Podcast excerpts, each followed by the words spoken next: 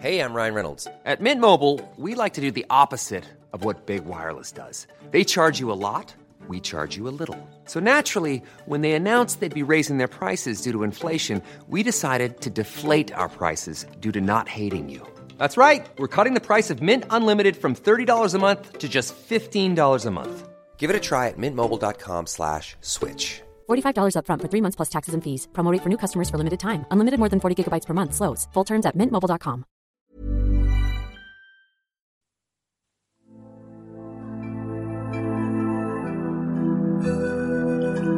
Desde la orilla del océano cósmico, Coffee Break envía su insignificante señal esperando que pueda ser recibida por los cientófilos que pueblan la inmensidad del espacio y el tiempo.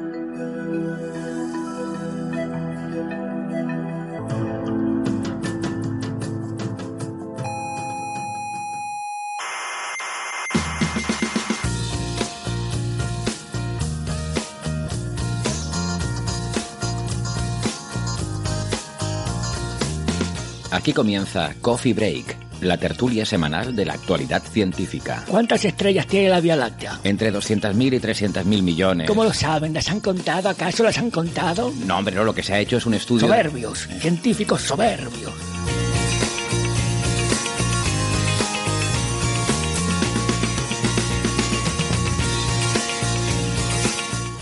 Saludos, seres pensantes de la ciencia amantes, amigos cientófilos hispanoparlantes. Nos une la lengua que hablaba Cervantes y que hablaron tantos aún mucho antes. Perdonen mis rimas de escaso talante, en verso asonante o quizás malsonante. Es día del libro y yo aquí dando el cante, con este tostón que no hay quien lo aguante. Mejor ya termino, querido escuchante, y sé bienvenido a este foro elegante.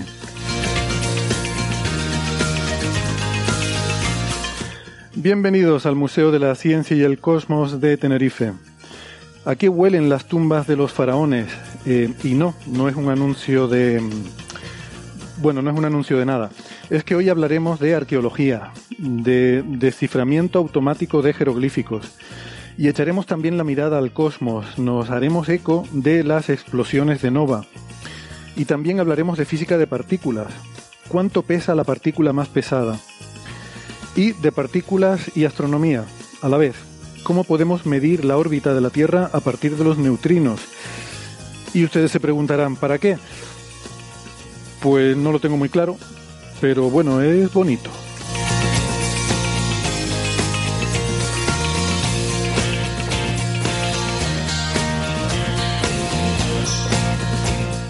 Antes les quiero recordar que además de la radio también nos pueden escuchar en muchas plataformas de internet. Estamos en Evox, en Spotify, en Google Podcast, Apple Podcast, TuneIn, Amazon Music, Squid, Lecton y la aplicación de Amautas. No dejen de suscribirse, que no les cuesta nada y así no se pierden ningún episodio. Tenemos una página web, es señalirruido.com, todo junto, señalirruido.com y en esa web pueden encontrar los audios y las referencias de los temas que tratamos en cada episodio y cómo encontrarnos en redes sociales. Estamos en Facebook, en Twitter y en Instagram. En Facebook, recuerden, está el Club de Fans y pueden contactar con nosotros. Eh, la forma preferida es por redes sociales, pero también nos pueden escribir a la dirección oyentes.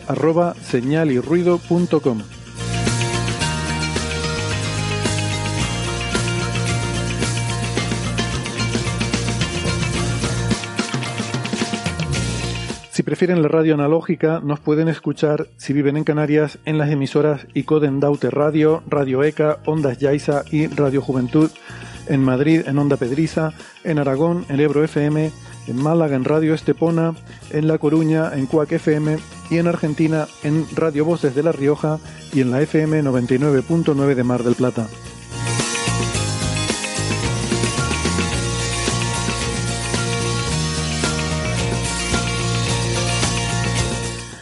Bueno, pues vamos a empezar.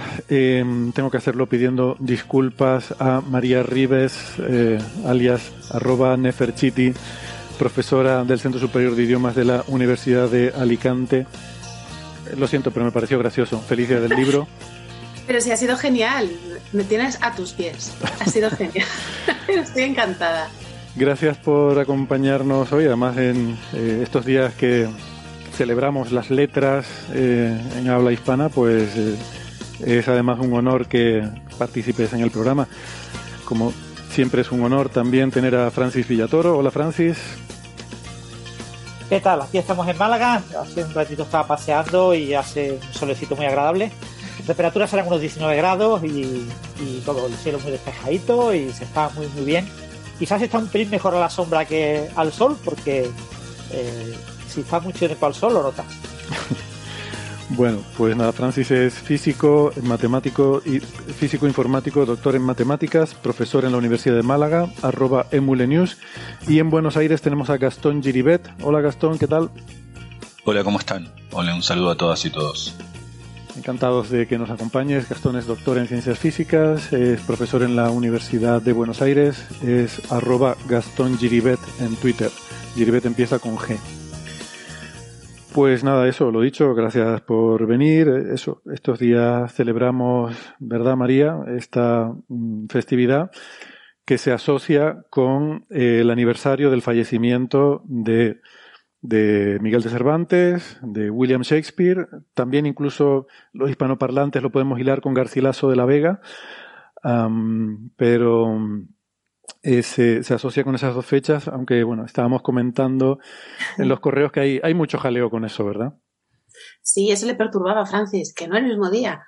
Mira, yo tengo una frase gloriosa de un profesor mío de la universidad que decía, bueno, dijo sepia, porque ese era su apodo, el nombre no decía Shakespeare, ni Shakespeare, ni Chepia, decía sepia. Y el que haya estudiado en mi generación en la Universidad de Alicante lo sabrá. Entonces la frase gloriosa fue, sepia nació y murió el mismo día pausa dramática, pero de distinto año, como habrán podido suponer. El caso es que eso a mí se me quedó grabado porque por, esta, por este problema de las fechas del aniversario, como has dicho muy bien, de la muerte de Shakespeare y, y Cervantes, que fue el 23 de abril de 1616.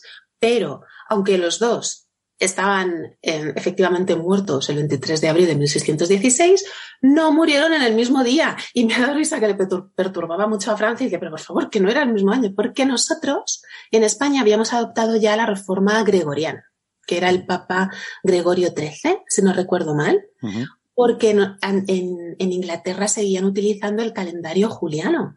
Pero Claro. sabes que la reforma del Papa Gregorio XIII eh, tuvo el motivo principal de que la Pascua caía mal. Ah, De la, porque el calendario juliano, corregidme si me equivoco, he leído yo que era la, el- la primera vez que sincronizaba Europa con el calendario solar. Pero como era más largo, conforme pasaban los siglos después de Julio César, pues eh, se iban desacompasando Se iban ¿no? las fechas con las estaciones, ¿no es así? sí, te voy a pedir de todas formas, ahora... em, Que me mueva el micro. No, no, perdona, que no estoy seguro de si está sonando por el micrófono eh, que tienes puesto o si está sonando por el ordenador. Vete comprobándolo. Mientras tanto, te confirmo que efectivamente el calendario juliano viene de Julio César y no tenía años bisiestos. Entonces se iba poco a poco quedando desfasado con respecto al, a las estaciones, ¿no? Al, a lo que realmente es la órbita de la Tierra alrededor del Sol, que son 365 días y pico y ese y pico no estaba tenido en cuenta, ¿no? Entonces, poco a poco se iba desfasando. Y mm, de ahí vino la, la reforma de... ¿Sí? ¿Ibas a decir algo? No, tú lo estás diciendo muy bien, pero es que no encuentro este micrófono aquí. Ah, vale. Pues que de ahí vino esta reforma y es, bueno, uno de esos casos curiosos en los que los países católicos adoptaron la innovación antes que los protestantes, porque claro, esa fue una innovación introducida por el Vaticano y evidentemente em, Exacto. los países protestantes pues no estaban, digamos, muy ansiosos de adoptarla, ¿no? Porque venía Exacto, del como eran, eh, exactamente, como eran protestantes, ellos decían, ¿de qué me va a quitar a mí un papa de Roma 10 días? Porque lo que pasó fue en 1582, creo, que el 5 de octubre pasó, al día siguiente del 5 de octubre era ya el 15 de, de octubre y los, los británicos que eran protestantes pues decían, a mí que me, que me vas a quitar 10 días, un papa de Roma. Pero ¿sabes qué? Que luego tuvieron que adoptar el calendario gregoriano en el siglo XVIII y ahí les costó un día más. Ahí tuvieron que quitar 11 días. ¿No es así?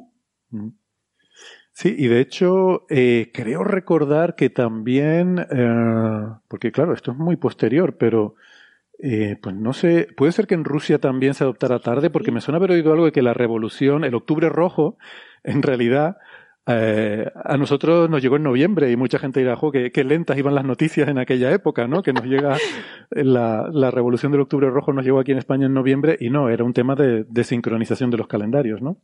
Eso es, ese año octubre cayó en noviembre. creo, sí. creo, que creo que también eh, se acuerdan que la fecha del nacimiento de Newton pasa lo mismo, ¿no? No, no me si acuerdo. Es el 20... Ah, yo no, no. Ah, claro, si es el 25 de diciembre de, 1900, de 1642 o el 4 de enero de 1643. Mm. Esa, esa, eso también se digo, uno puede ver ahí cuando hay efemérides que, que incluso sí. hay gente que se pelea. Vieron que en Twitter se pelean por cualquier estupidez. ¿no? Pone, en una Navidad de 1642 nació Newton. No, fue el 4 de enero. Bueno, pero, claro, por esta misma historia. Sí, claro, sí. porque en realidad eh, Shakespeare murió el 3 de mayo, entonces. Pues son 10 días después, el 3 de mayo, del día de los fusilamientos en Príncipe Pío. Eh, a ver, ¿fue, ¿fue 10 días que perdieron o que ganaron? Porque. Que no quitaron. Nosotros quitamos 10 días y ellos no. ¿No? Bueno, depende de cómo lo pensamos. Me elude, ¿eh? Si, bueno, si no de aquello que ha sido vivido, si de aquello que ha sido vivido o de, del futuro, cuán, cuánto más uno va a vivir. A mí me habláis del tiempo y me lía. Bueno, no, sí es verdad, pero lo, lo de Newton, eh, al final la, la, pelea por el tema de lo de Newton es por si nació el día de Navidad o no, porque hay mucha gente mm. que dice que ellos festejan la Navidad porque es el, el nacimiento de Newton, ¿no? Uh -huh. Para promulgar y reivindicar su ateísmo.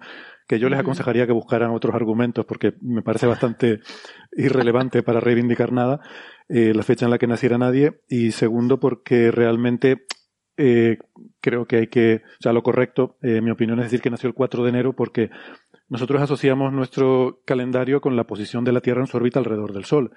Entonces, el día que nació Newton es el día en que la Tierra estaba en la posición en la que hoy en día está el 4 de enero, ¿no?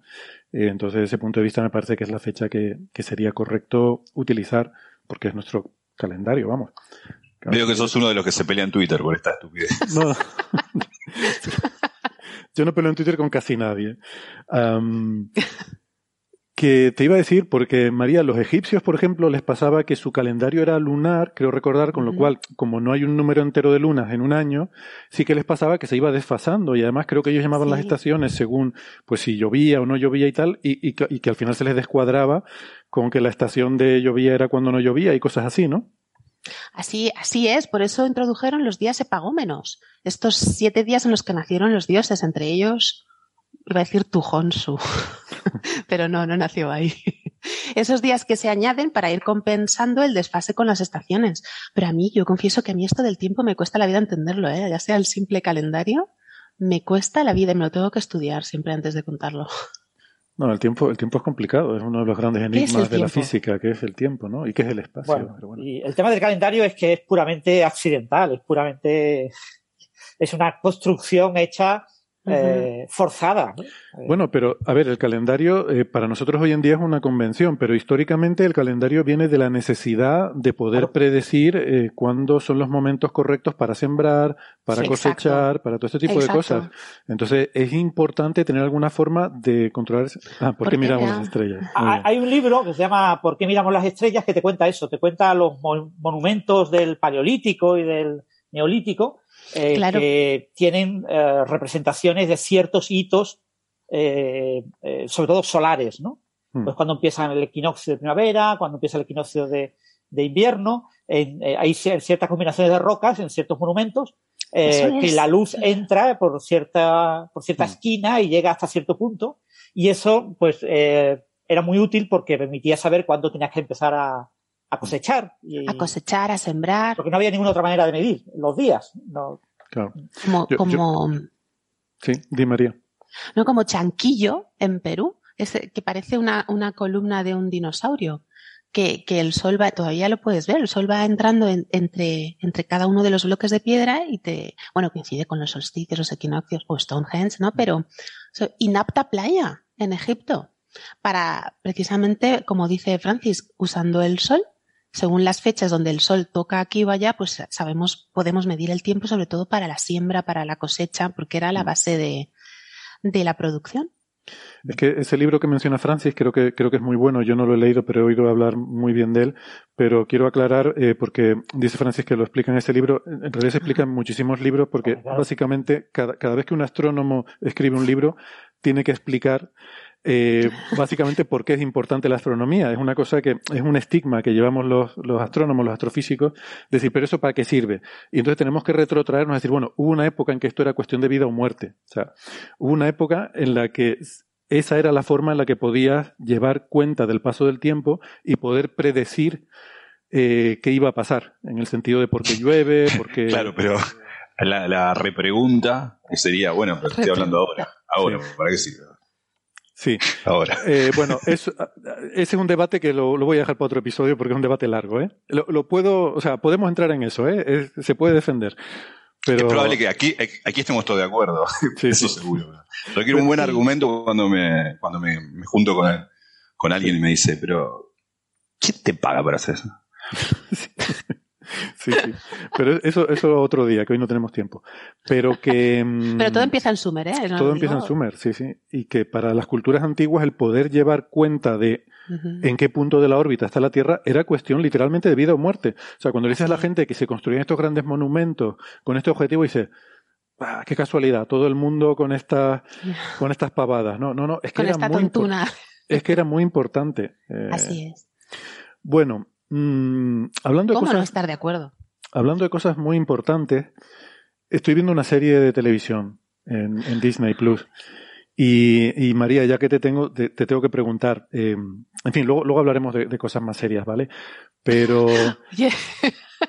luego cuando yo me vaya.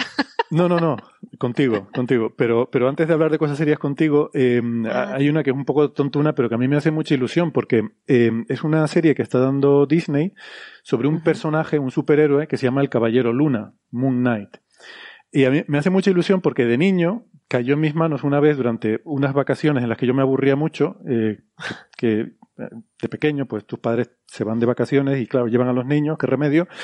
Em, y yo había ratos que me aburría mucho y entonces em, por ahí en un kiosco eh, encontraron un cómic que me compraron, toma, entretente leyendo esto, y yo me pasé todas las vacaciones, claro, el problema de los cómics es que duran poco, o sea, como la mayor parte del espacio está ocupado por dibujo, el, dibujo, mm. digamos que lo ves más rápido de lo que tardas en leer, así que me, releí varias veces ese cómic a lo largo de, mis vacaciones, y era sobre este personaje, este caballero Luna, y, me pareció muy curioso, muy intrigante, y luego ya nunca más volví a encontrar un cómic del caballero Luna, me había olvidado, eso había quedado en mi subconsciente, hasta que me enteré que estaban haciendo una serie, ¿no? Y, he descubierto que el asunto es que mm, esto viene de la época en la que los superhéroes como Superman, Spider-Man, todos estos eran eh, eran superhéroes, eran super todo, eran superhumanos, tenían una salud mental también sobrehumana. Y entonces em, apareció Batman y se hizo muy popular. Batman es de la empresa DC, ¿no? Saben que hay estas dos empresas DC y Marvel. Los superhéroes son o de DC o de Marvel, ¿no? Son la competencia. Y tuvo mucho éxito Batman porque era un tío muy raro, un personaje oscuro, que realmente no tenía superpoderes. Bueno, sí, era millonario, ¿no? Su superpoder era su cuenta bancaria, lo cual está bien, es una cosa como muy realista. Y, pero era un tío, un personaje atormentado, con una, una psiquis un poco extraña y tal. Y entonces Marvel eh, quiso hacer su competencia de Batman y su competencia era este Caballero Luna. Y le salió yo creo que incluso mejor, porque es un tío muy raro, está mal de la cabeza, el, el Caballero Luna. Y me pareció súper curioso, ¿no? Y luego, bueno... Es, es, es, como atribulado como Batman, pero sin un peso. No, está peor. ¿Un peso? no. no. Bueno, sí, sí, no. En el cómic también era millonario también tiene el superpoder de Batman, sí. Pero en la, serie, no. La serie han cambiado. Eh, la serie ha hecho algunos cambios, ¿no? Eh, o sea, este personaje literalmente está mal de la cabeza, tiene múltiples personalidades, ¿vale? Y lo gracioso del cómic eh, es que esto todo está muy relacionado con Egipto, por eso le quería preguntar a María. La, la historia de trasfondo en el cómic es que este personaje, además de ser un millonario, pues también era un mercenario que iba por ahí. A lo mejor las dos cosas estaban relacionadas, ¿eh? Pero bueno, en un momento dado acaban atacando una excavación egipcia para llevarse unos tesoros y tal. Y en la, en la, esto es la historia de fondo, ¿no? Anterior que precede al cómic. Y el personaje principal es uno de estos mercenarios eh, y el jefe de los mercenarios pues se vuelve un poco loco al ver todos estos tesoros y, y decide matar a todo el mundo allí. Mató a todos los arqueólogos, mató a los compañeros mercenarios y supuestamente mató al protagonista. El protagonista muere y cae delante de la estatua de un dios, que es el dios de la luna, que por eso ahora le voy a preguntar a María.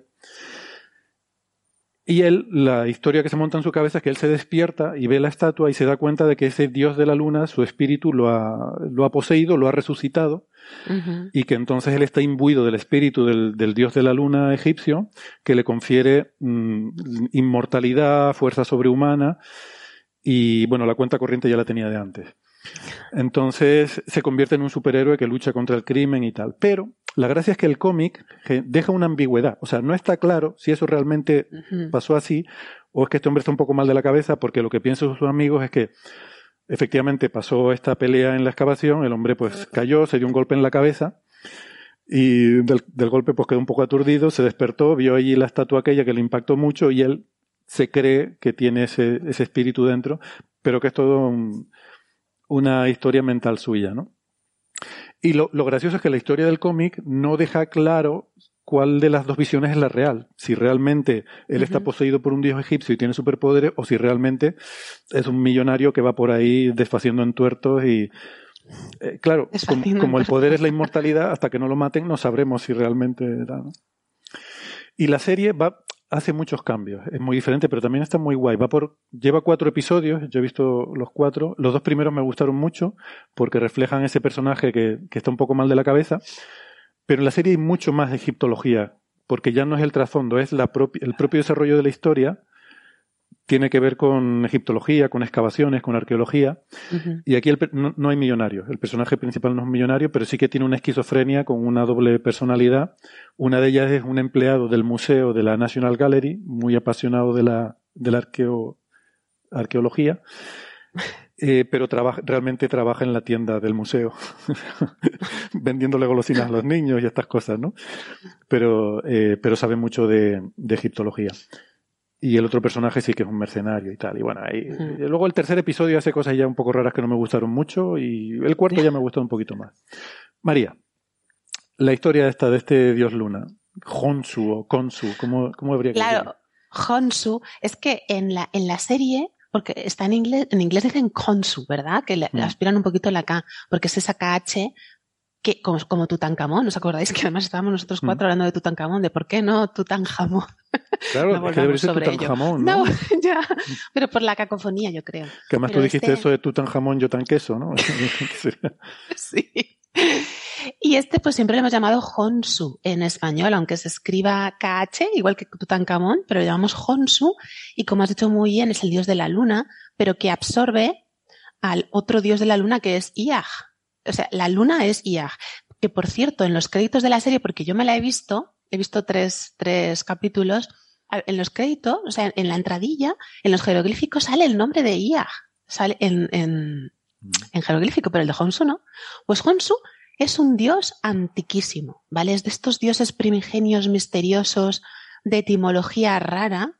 Antiguamente se, le, se pensaba que era la ja, la ja es la placenta, ¿vale? Es, es, es un es un jeroglífico de la placenta, se dice ja, es una hacha aspirada, y luego Nusu, que puede ser rey. O sea, es, rey en Egipto, en egipcio.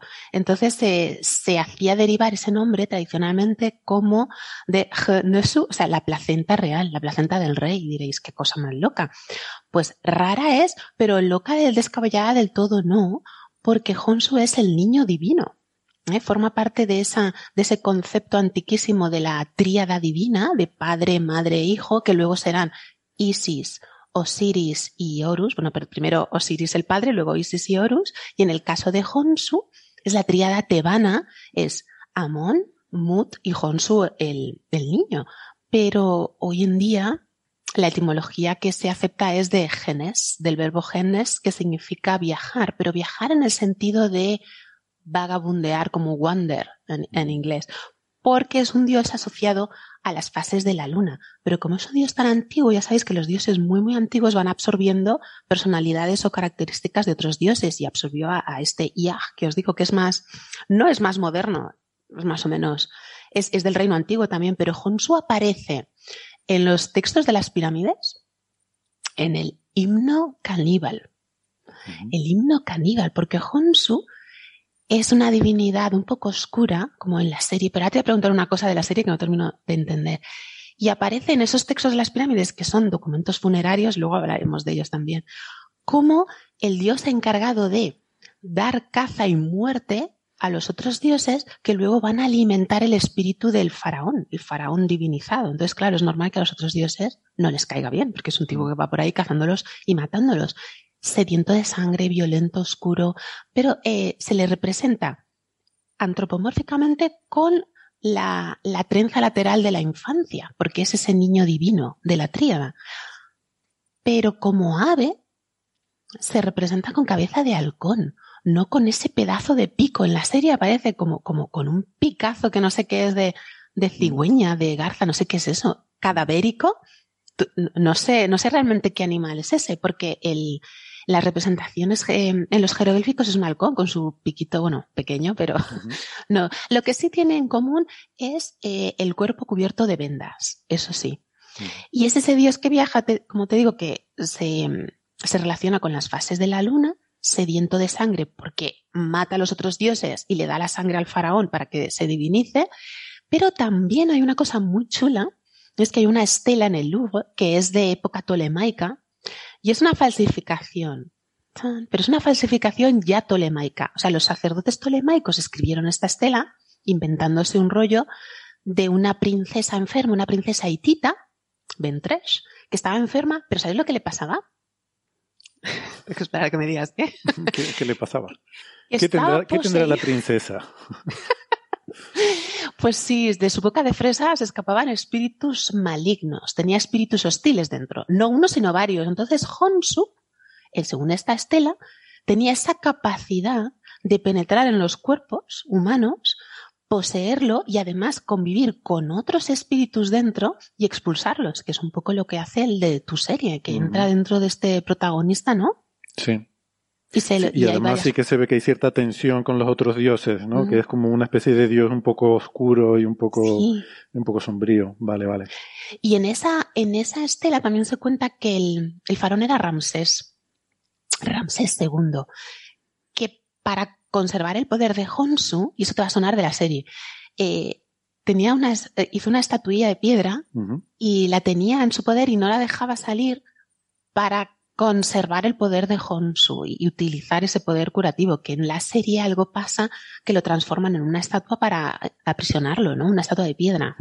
Algo así, sí. Vamos a no hacer spoilers, pero sí que hay una estatua. es verdad, he spoileado todo. No, no, no he dicho Pero solo he visto tres. Pero bueno, ¿y te suena más o menos entonces eh, coherente? Porque claro, yo veo ahí un montón de, claro, van a excavaciones, tienen que buscar la tumba de tal, no sé qué, esto, lo otro, y hablan de un montón de de cosas que yo digo, ¿esto tendrá sentido? ¿Tendrá coherencia interna o son idas de olla? Ida de olla, pero también es que buscan la tumba de Amit. ¿no? Amit. Mm. Sin embargo, Amit, Amit es la devora hombre. Amit viene de am, el verbo es em, engullir, devorar, y mit, y es el participio y la t es el femenino, o sea, la que devora y que devora a los muertos, porque es esta divinidad, aunque es femenina, es un híbrido, tiene la cabeza de cocodrilo, la mitad delantera de león o de leopardo, según las representaciones, y luego la mitad trasera de hipopótamo, que son los animales más peligrosos de agua y tierra del antiguo Egipto. Y esta es la divinidad que está en el juicio de Osiris, en la sala de las dos verdades, el juicio de, las almas de los muertos, que se pesa tu, tu corazón con la pluma Maat, que es la diosa de la justicia. Pero ahí se pesa un poco tu culpa, ¿eh? Tú tienes que decir, yo no he cometido, son 42 cosas que tienes que negar haber cometido. Entonces, según te sientas culpable o no, si tu alma, tu corazón pesa más que la pluma, se lo come a Mit tu corazón y entonces mueres para siempre, no alcanzas la vida eterna. Pero puede pasar que a Mit ni siquiera quiera tu corazón, que es mucho peor porque si no lo quiere, si se lo come, es como una muerte piadosa, por así decirlo. Desapareces, pero si no se lo come, durarás mil años. Una digestión de más de mil años el Todopoderoso No, esa, es otra. No estamos pasando de universo. Pero pasa eh, tormentos infinitos. Entonces, lo, a lo que iba es, Amit no tiene culto prácticamente, no tiene templos, solo aparece en, los, en el libro de los muertos, en los papiros funerarios, y por eso creo yo que han escogido a estos dos personajes que no tienen mucha mitología porque así se pueden inventar un poco lo que quieran y no van a tener a los egiptólogos detrás, mentira, este no era así, ¿no? Ya. Como haría yo, aunque lo negaré fuera de aquí. Vale, vale. Perdonar, eh, Amit sale en las series, eh, ¿cómo, ¿cómo sale? ¿Como un animal? ¿Una especie de.? Yo no la he visto aún. No, no ha ¿Has aparecido. Están buscando su tumba. Es un Ah, poco vale. el objetivo de. Están buscando su Pero tumba. buscando su tumba como si fuera una, un- una, una entidad Mm. física, ¿no? Sí. Bueno, O sea, para, para aquellos que les gusta la serie y están de vacaciones, por favor, eviten ir al Louvre. Y si van, eh, eviten la sala tolomédica por spoilers. Y, Sí, porque ahí te lo va a decir todo. em, que de hecho en el episodio 4, am, que creo que tú no has visto todavía, María, No lo he visto. dan con la tumba. Y Ah. realmente no es la tumba de Amit, sino de su avatar. Porque la gracia del asunto es que los dioses pueden intervenir en la Tierra a través de un avatar, es decir, un humano al cual, igual que Honsu con el caballero Luna puede ¿no? poseer a un humano, meter su espíritu entre un humano y tal, pues algo así con Amit. Entonces, eh, Como su recipiente. su, sí, su, Su eso, beso. su avatar, eh, su, su personaje en la Tierra, ¿no? Como que te metes Avatar, que en la serie dice, oh, gente azul, muy maja, ¿no? Gente azul, sí. Lo dice este Oscar, ¿cómo se llama? El protagonista, Isaac, Oscar ¿no? Isaac. Oscar, Oscar Isaac, porque es, es Pues, hispano- Que me Creo que es perdone. costarricense o algo así el actor. Es verdad, habla español. Es Mm. verdad. Pues que me perdone Oscar, me perdone los fans y todos vosotros, pero a mí me recuerda un poco a, a Millán de Marcos y sí, es verdad, se parece. Las caras que pone ahí. Pero- Sobre todo porque cuando hace el papel de Steven, que es así Eso un hombre apocopado y tal, parece que en algún momento va a hacer el tic con el ojo de Millán o algo así, porque es como muy... Bueno, eh, la interpretación es maravillosa porque además dentro de esta esquizofrenia que tiene, que tiene diferentes personalidades, eh, Mm. si ves la serie en versión original, tiene diferente acento. Sí, Es decir, el empleado del museo habla con acento británico, pero súper. vive en Londres, muy british, Ah, ¿no? A bottle of water. Sí. Y el, y el mercenario despiadado hombre de acción, eh, por supuesto, habla con acento americano, ¿no? Sí, muy buen- bien, lo hace muy bien.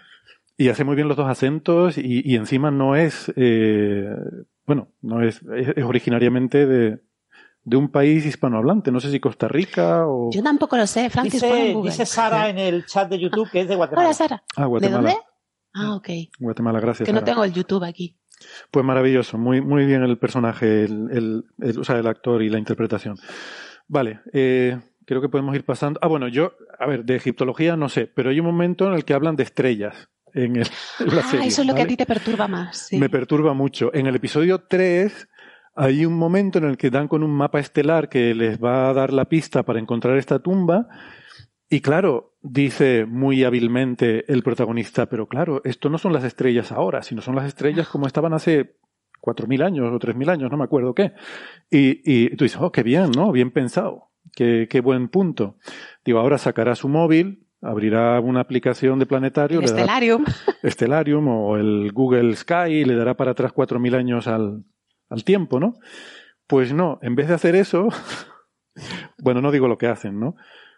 Es que es muy bestia, bueno, lo voy a decir, tampoco importa mucho. Dilo, dilo, dilo. En vez de eso, llega, llega Honsu con sus cojonsus, llega y dice, voy a, que para eso soy Honsu, ¿qué quieres ver? ¿El cielo como era hace 4.000 años? Espera, que le doy para atrás. Y total, como soy un dios y mando en el cielo, empieza a darle para atrás al cielo y se ven como eh, va girando como si los días fueran dando marcha atrás y le da, le da marcha atrás al cielo 4.000 años. Dices, pero a ver, eh, esto es matar moscas a cañonazos literalmente, ¿no?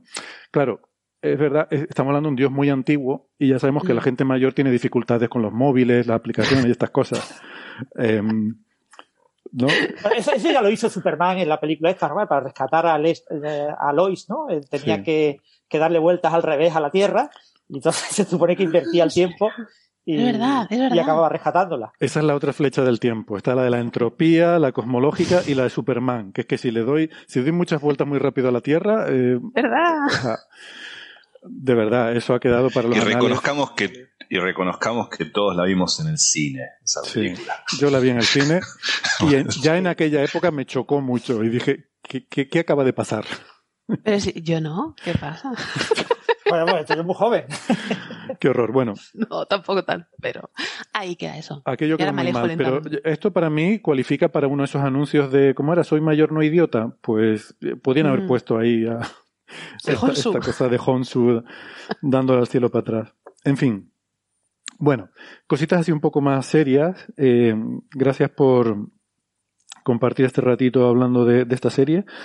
Eh, pero, eh, María, querías contarnos esta historia que me parece muy interesante mm.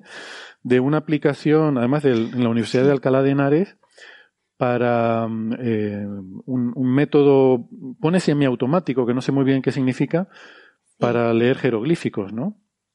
Sí, es de la, es la Universidad de Alcalá de Henares y el coordinador del proyecto fue profesor mío. Es mm. Carlos Gracia Zamacona, que es ahora mismo, pues, uno de los mejores egiptólogos que tenemos en España. Y lo puedo decir porque ya no me tiene que aprobar, ya aprobé. Entonces lo puedo decir tranquilamente.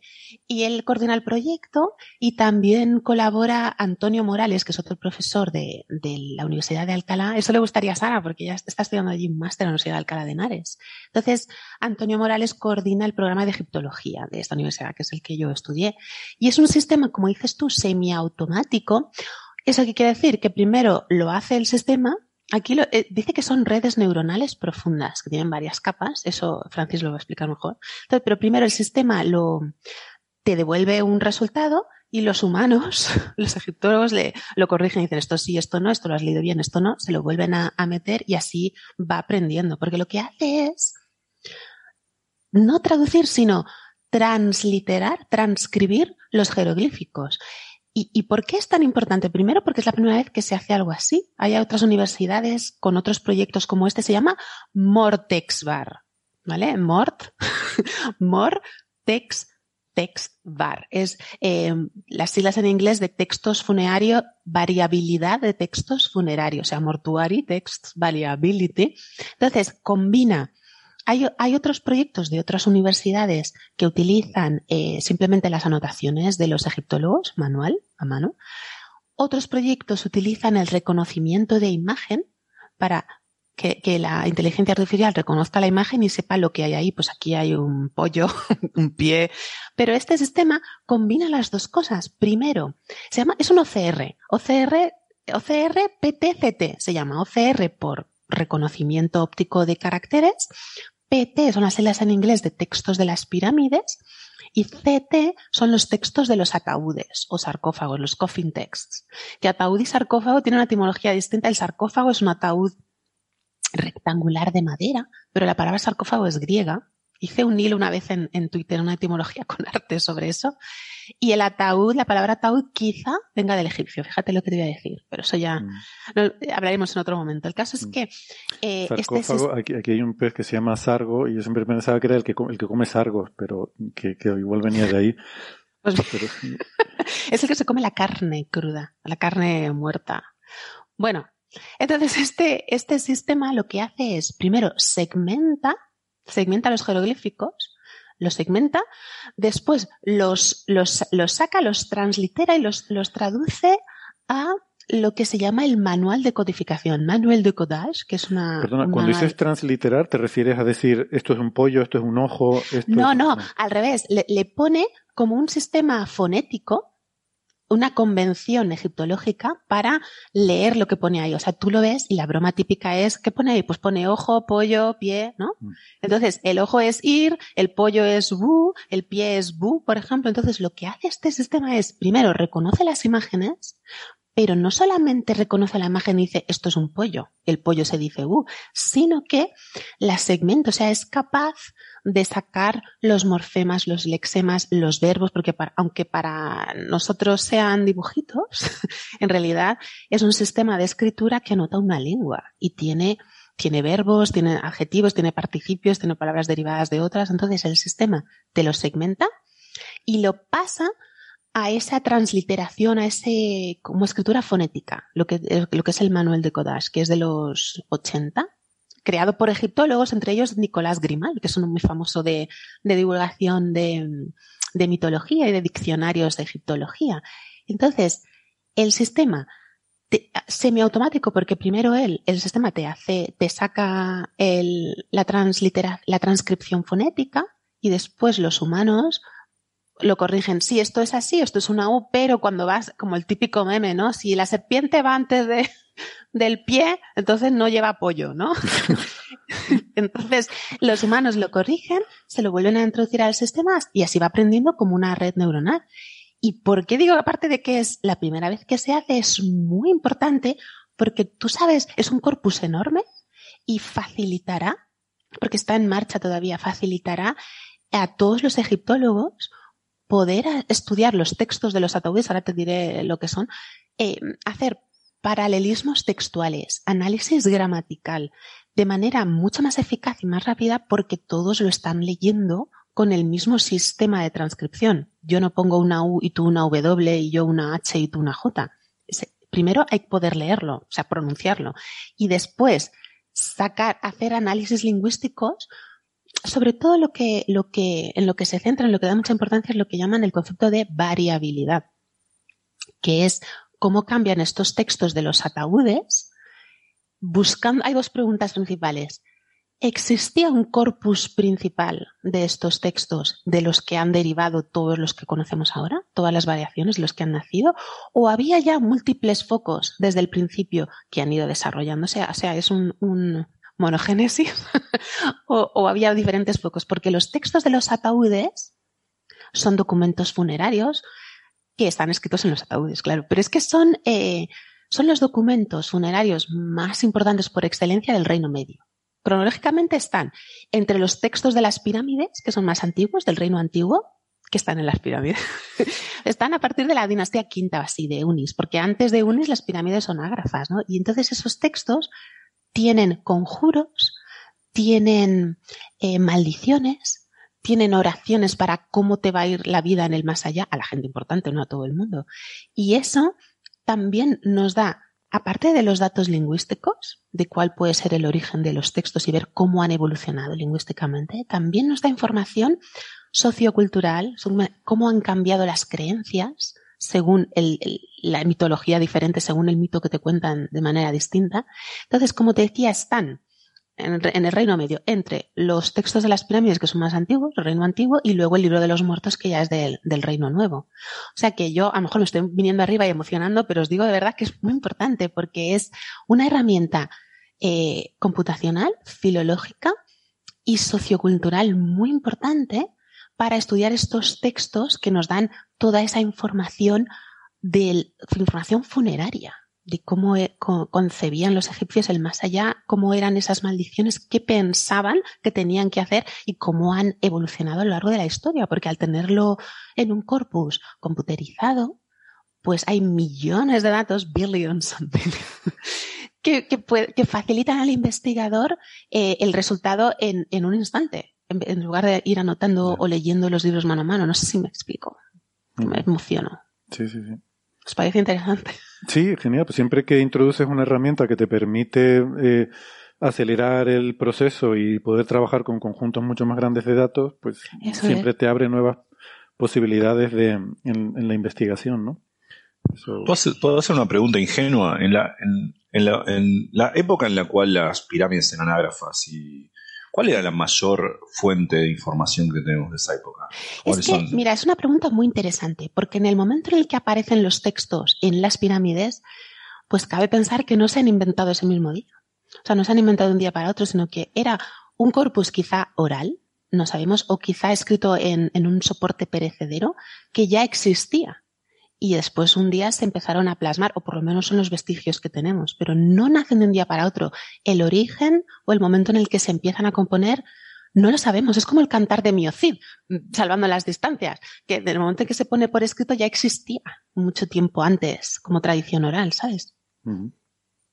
Y la vida en el más allá, la vida después de la muerte en Egipto, ya sabéis que es más importante casi que la vida misma.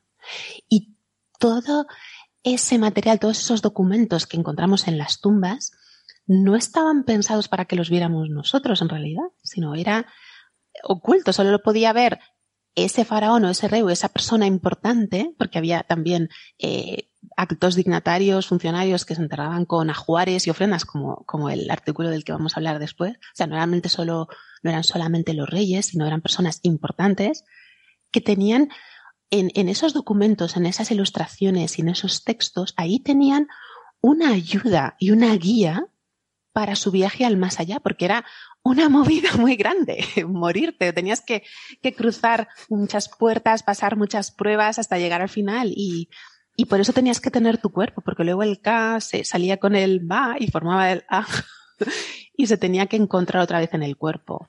La frase del episodio, creo que ya la tenemos, que morirse era una movida muy grande. Em, claro. En realidad uno se mantenía vivo en esa época, no porque la vida estuviera buena, sino porque le daba fiaca. Era muy difícil. Era peor, era mucho trabajo morirse. Todo lo que había que hacer hasta conseguir llegar a, a, donde a las estrellas.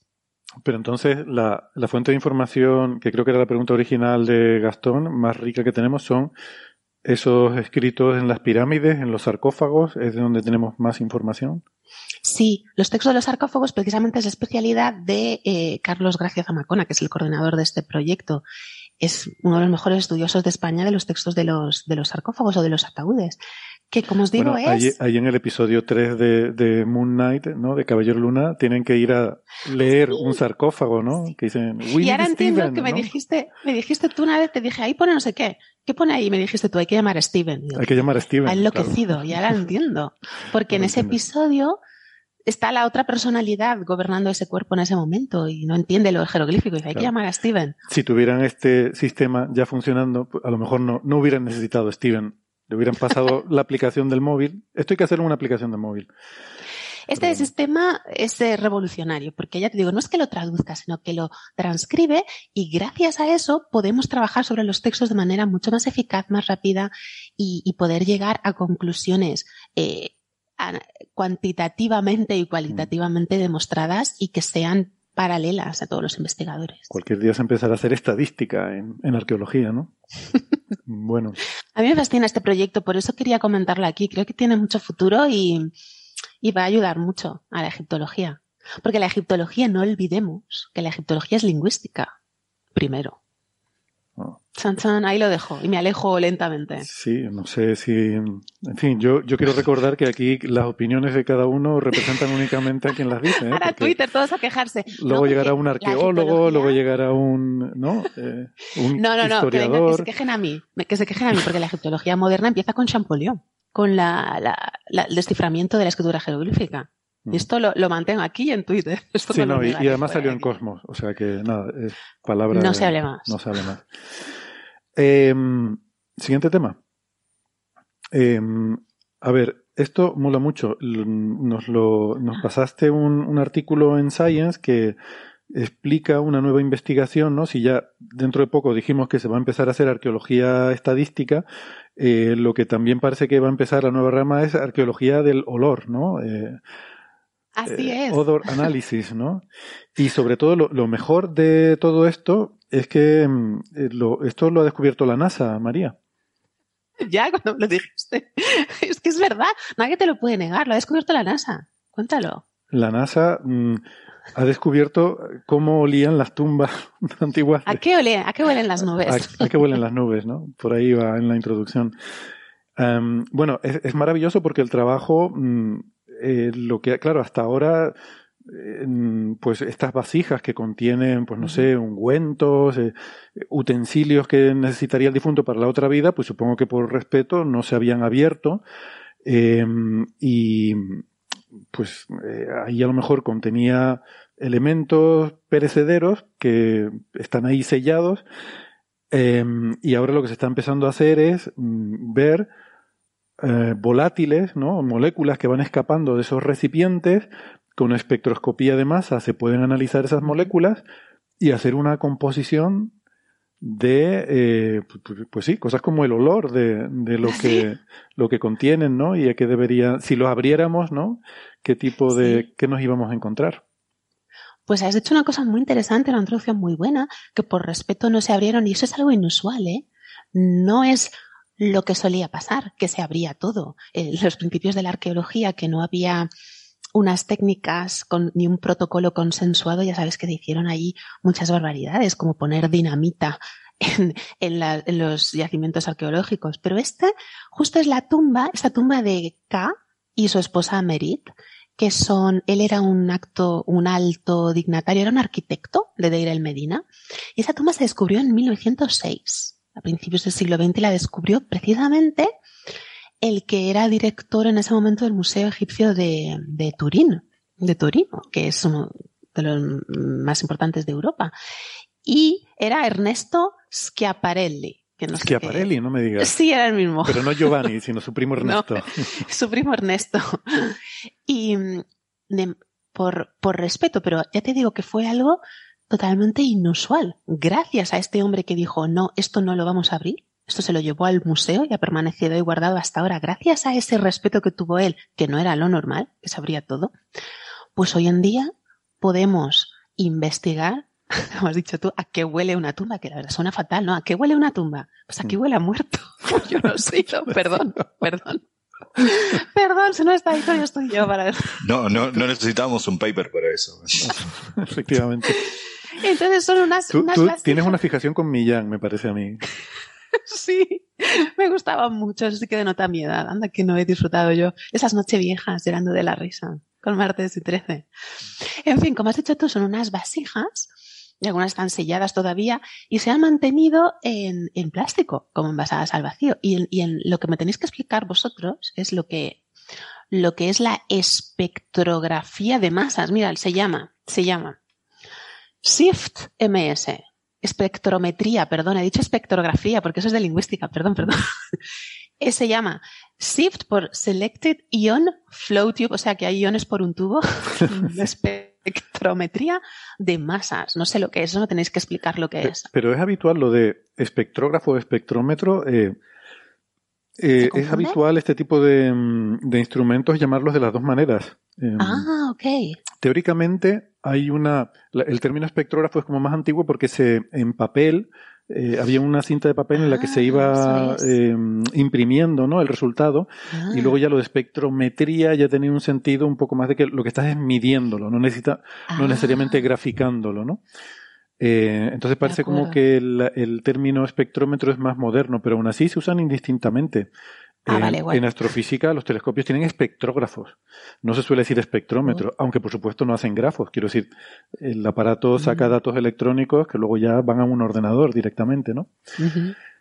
y, pues no sé, igual Francis... Pero, este, este es de masa, ¿no? El, principio de funcionamiento es distinto. Es, eh, entran iones, tienen que ser iones porque tienen que ser átomos cargados. Entonces les aplica un campo entonces, eh, como hay un campo eléctrico, eso deflecta al, ion porque lo atrae o lo repele. Entonces, uno lanza, en principio, después hay un montón de sutilezas y diferentes modelos, pero el principio de funcionamiento básico es, entran partículas, átomos cargados, iones, y lo que hace es, eh, hay un campo, los hace deflectar, y dependiendo de cuán lejos llegan, básicamente, es cuánto es la fuerza que el campo ejercía sobre, sobre y está relacionado con la fuerza, que está relacionado por las cargas y también por la masa. Si yo tengo que deflectar algo más pesado por una cuestión de inercia, va a tardar más, va a llegar más lejos. En cambio, si es algo ligero, va a caer más rápido. Entonces, así uno puede hacer una medida de cuán pesado es, eh, que básicamente es la, masa del núcleo, porque los electrones que le faltan, ¿no? Un electrón es 1842 veces más ligero que un protón, entonces es desdeñable si es ion o no es ion. Lo importante es la masa del núcleo. Y así uno puede saber cuál es la masa del núcleo del ion que acaba de pasar. Y eso te dice lo que es, o sea, qué, sustancia hay. Claro, porque dice cómo está compuesto el núcleo. Ah. sabiendo, sabiendo la carga del ion, uno sabe cuántos protones hay, entonces tiene la, la suma de masas de protones más neutrones sabe cuántos protones tiene, entonces... Y, creo que para moléculas también funciona. O sea, puedes aplicar las moléculas y determinar la masa de las moléculas. Entonces, bueno, es relativamente sencillo a partir de la masa inferir qué molécula era, porque tampoco puede ser ah. cualquier combinación, ¿no? Tú, hay ciertas moléculas que esperas que haya en estos... Eh, no, no, no, no, cualquier molécula imaginable. Entonces, a partir de la masa puedes inferir cuál era la molécula original y entonces te haces una idea de cuáles son los compuestos que había ahí. y a partir de eso reconstruirlo. Eh, no hemos explicado el cachondeo de la NASA, María. Es verdad, cuéntalo, cuéntalo, que ha sido descubierto por la NASA y no mentimos. ¿Me lo vas a contar a mí? Bueno, es que realmente el artículo original es en el Journal of Archaeological Sciences y es que el autor principal o la autora, no lo sé, se llama J. La NASA. Se llama así la NASA y además separado la NASA. Sí, qué curioso. Se ¿eh? llama Jacopo. Jacopo. Jacopo, o sea que, es un será chico. hombre, no lo sé. Jacopo. Jacopo, sí. No sé. Jacopo la NASA.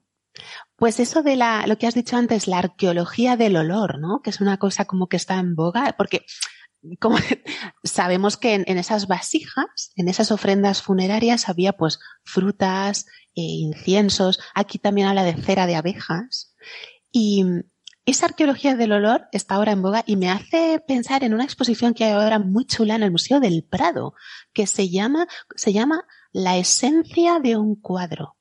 Y, y, se llama, pues, a qué huelen, los cuadros, ¿no? Es que el es una exposición y el protagonista es un cuadro que se llama precisamente El olfato.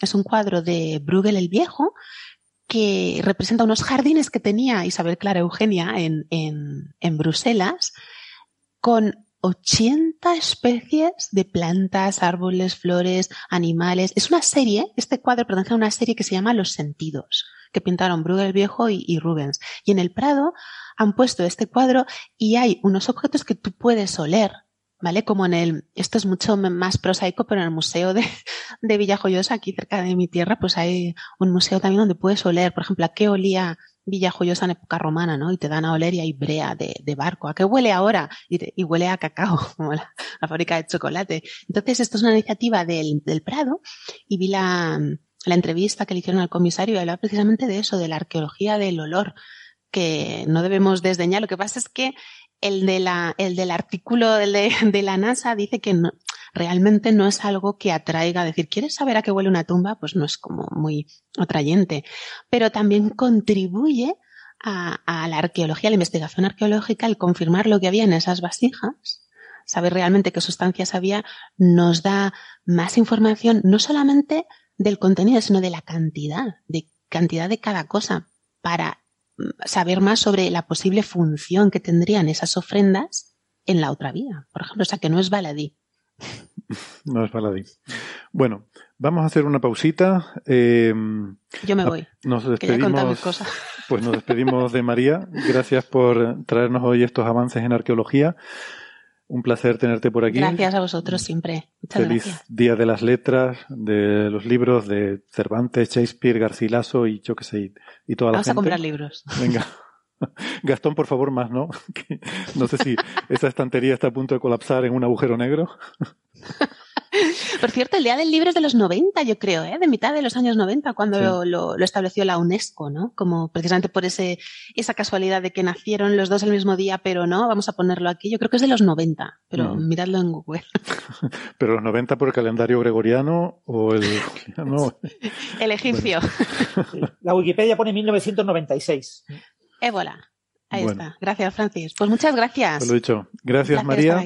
Gracias a los, a los oyentes que nos están escuchando por la radio, que aprovechamos también para despedirnos de ellos, recordándoles que en el podcast vamos a seguir con más temas, con novas, con rayos cósmicos, con, eh, con quarks, con muchas otras cosas interesantes, eh, pero que si no, si tienen cosas mejores que hacer, pues nos despedimos hasta la semana que viene. Si nos están escuchando en el podcast, no toquen nada, que ya volvemos. Hasta luego. Chao, chao. Chao.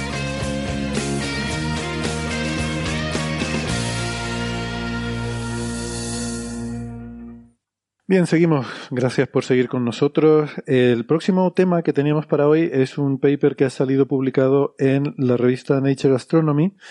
Eh, y es un, paper que es de la colaboración MAGIC. Eh, son estos telescopios, ya saben, que trabajan observando eh, pues partículas muy energéticas que chocan en la alta atmósfera. Lo hemos comentado ya alguna vez, luego podemos recordarlo porque es interesante y además también con observaciones de satélite, porque lo que han observado es rayos gamma de explosiones de nova, ¿eh? de una, un, eh, ese fenómeno que se llama nova, que, bueno, ahora vamos a comentarlo un poco, pero resulta que entre los autores de este artículo, de hecho, uno de los corresponding authors, de los autores, digamos, de correspondencia, los que, vamos, de los que más controlan del tema, es nuestra amiga Alicia López Oramas, y pues le, bueno, le, pedí que si podía venir a contarme el programa, pero no le era posible. Entonces nos envió un audio en el que pues creo que eh, estaría bien, ¿no? Que así pues eh, lo podemos poner ahora y ella nos cuenta de, mm, con su propia voz, pues en qué ha consistido este trabajo, ¿no? Eh, si quieren lo escuchamos, son solo un par de minutitos y luego seguimos comentando. Venga. Hola Héctor, hola Coffee Breakers. Bueno, pues hemos publicado este artículo que se llama eh, Aceleración protónica en explosiones termonucleares revelados por eh, rayos gamma. Eh, es un paper de la, de la colaboración MAGIC y bueno, pues eso lo hemos publicado en Nature Astronomy hace una semana más o menos. bueno, en este paper hemos detectado la primera nova emisora de rayos gamma de muy alta energía. Eh, las novas son explosiones termonucleares que tienen lugar en la superficie de una enana blanca cuando ésta, estando en un sistema binario, va acretando material de su estrella compañera. Eh, y, cuando hacemos referencia a rayos gamma de muy altas energías, nos referimos a fotones de unos más de 100 gigaelectronvoltios de, de energía. Em, este sistema que hemos detectado se llama RS Ophiuchi, es decir, está localizado en la constelación de Ophiuco y es una nova simbiótica, es decir, está formada por una enana blanca que acreta materia de su estrella compañera que es una gigante roja. Las gigantes rojas son estrellas que están en la fase tardía de, su evolución eh, y que tienen estas, estas eh, eh, atmósferas muy débiles, esta especie de viento es lo que es absorbido por la, por la, por la enana blanca. Eh, RS Fiuco eh, ha sido detectada eh, muchas veces en óptico, en rayos X, desde hace más de un siglo y presenta erupciones de manera periódica, es decir, cada 15 años muestra estas explosiones termonucleares. Em, sin embargo, esta es la primera vez que se detecta en rayos gamma, tanto de más baja energía, como los detectó el satélite Fermilab, como eh, rayos gamma de muy altas energías, como lo que hemos detectado nosotros. Eh, ¿Por qué es importante esta observación? Bueno, pues porque eh, esto establece las novas como un nuevo eh, objeto emisor de rayos gamma de muy altas energías. Nosotros en nuestro campo hemos detectado en total unas 240 fuentes que emiten rayos gamma de muy altas energías. Eh, entre ellas, pues, remanentes de supernova, estallidos de rayos gamma, sistemas binarios, etc. Pero nunca habíamos detectado novas, con lo cual esto añade un nuevo tipo de fuente que sabemos que puede emitir rayos gamma. Em, además, con nuestras observaciones, lo que hemos podido em, estudiar es cuál es el tipo de partícula que produce la radiación gamma que detectamos nosotros. Porque los rayos gamma no se producen por procesos térmicos, sino que se producen por llamados procesos no térmicos, es decir, por la interacción de partículas, ya sean electrones o protones, entre ellas o con otros fotones de más baja energía. Esto es lo que después da lugar a esa emisión de rayos gamma de muy alta energía que detectamos nosotros.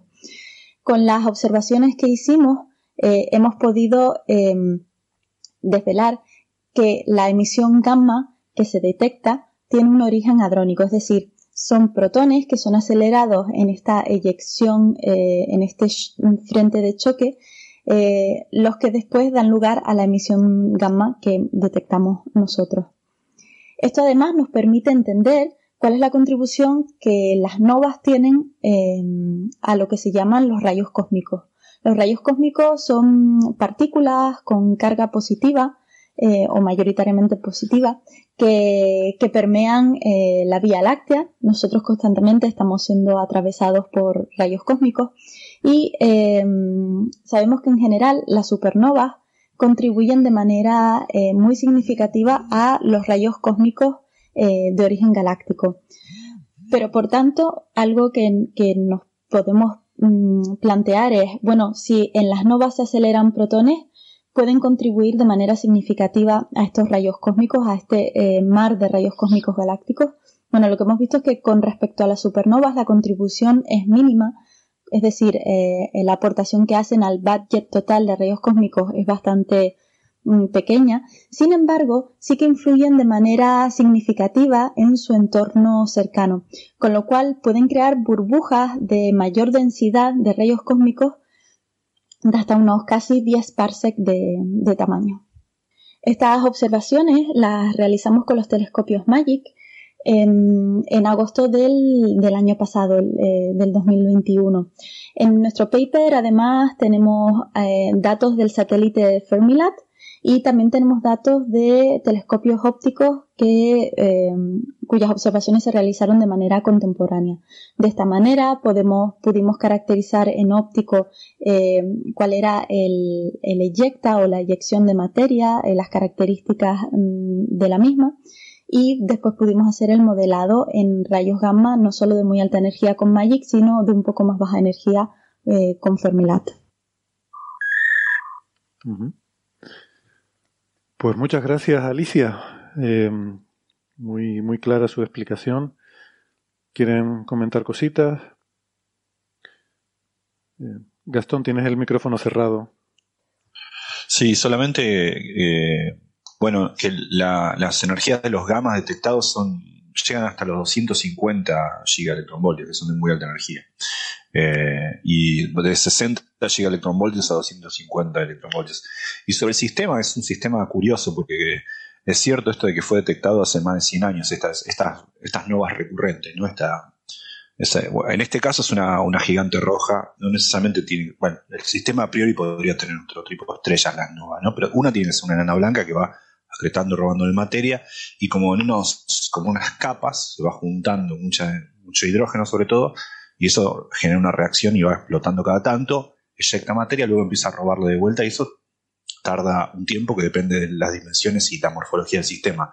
En este caso fue detectado desde 1898, 1933 probablemente se perdió uno en el medio, luego 1950, luego 1967, luego 1985, luego creo que 2006 y después en 2021. Entonces cada unos 15, 17, 18 años el tipo hace, eh, lanza esto, digamos. Es un sistema interesante.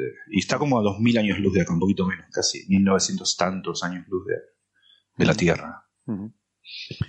el, el, tema, además el nombre, el nombre Nova eh, viene de que, de que nova significa nueva en latín, ¿no? Porque había una estrella nueva en el cielo. O sea, de repente aparecía una estrella, no sabía por qué, y luego al cabo de un tiempo volvía a desaparecer. Se la llamaba estrella, estrellas nuevas. Eran por eso, porque era una estrella que originariamente no era visible, pero al producirse una de estas explosiones se volvía brillante y su brillo llegaba a ser suficiente como para que se pudiera ver a simple vista, ¿no?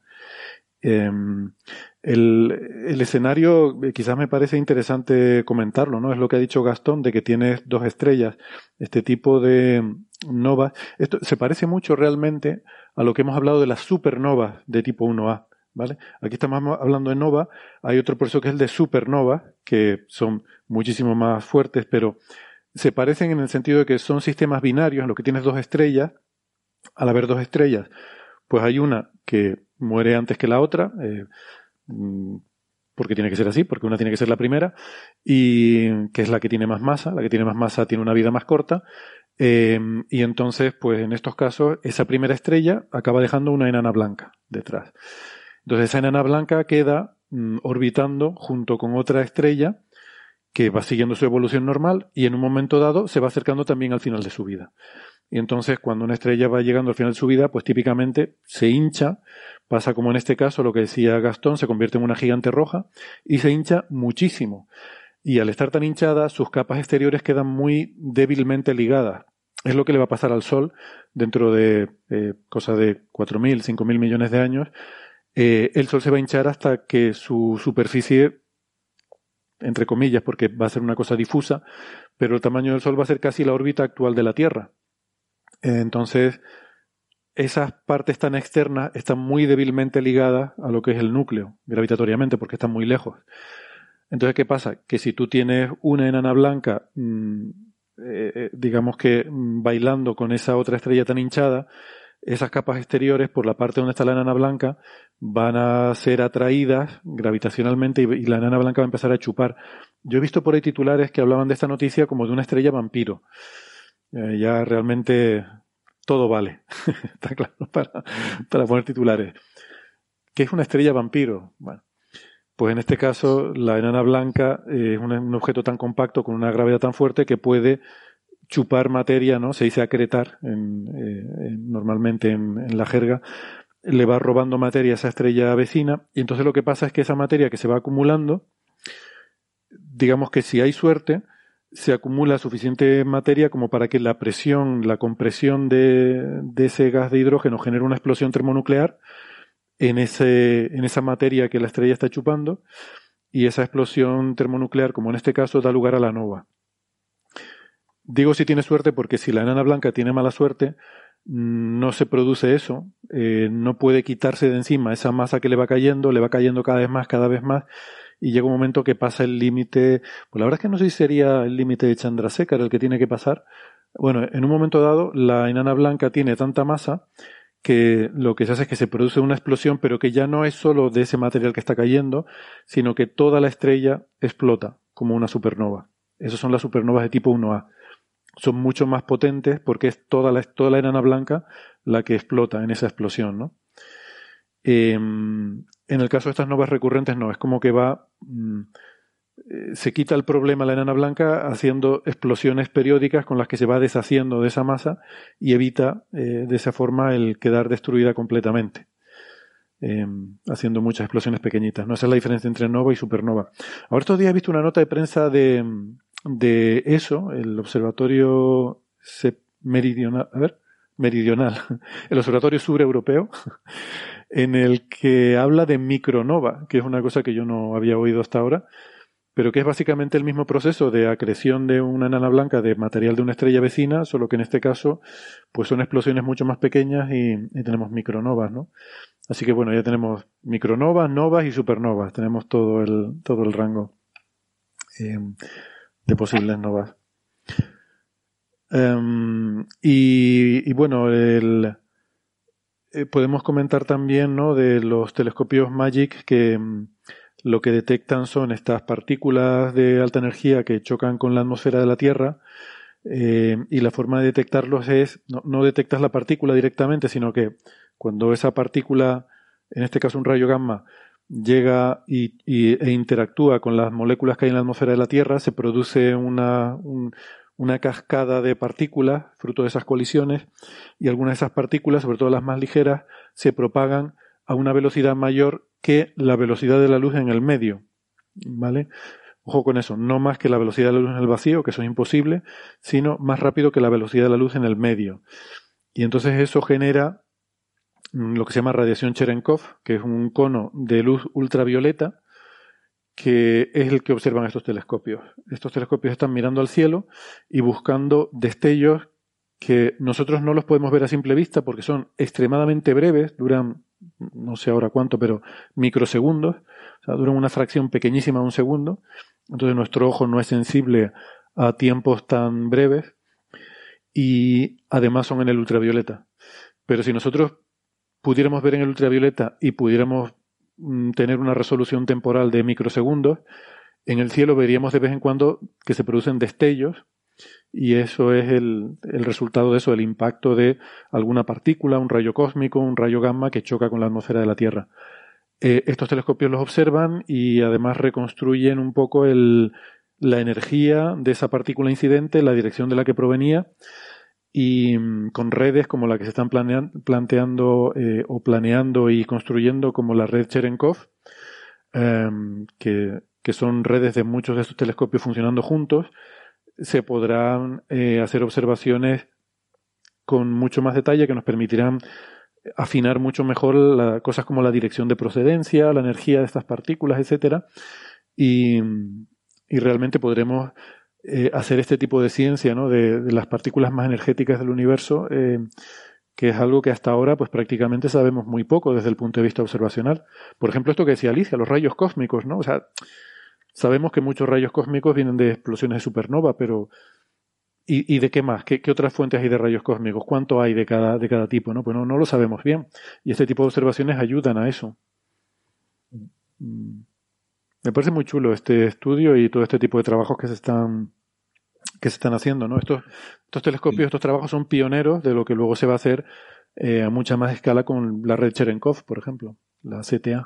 Quizá, también eh, mencionar que aparte de, de, por supuesto, la energía ¿no? de los rayos gamma, sobre todo estos rayos gamma, de estos eh, ráfagas de fulguraciones de rayos gamma, aparte de que la energía es distinta en algunos procesos, y entonces eso habla un poco del proceso, también la longitud es, es distinta. Y eso también nos habla de qué proceso los pudo haber originado.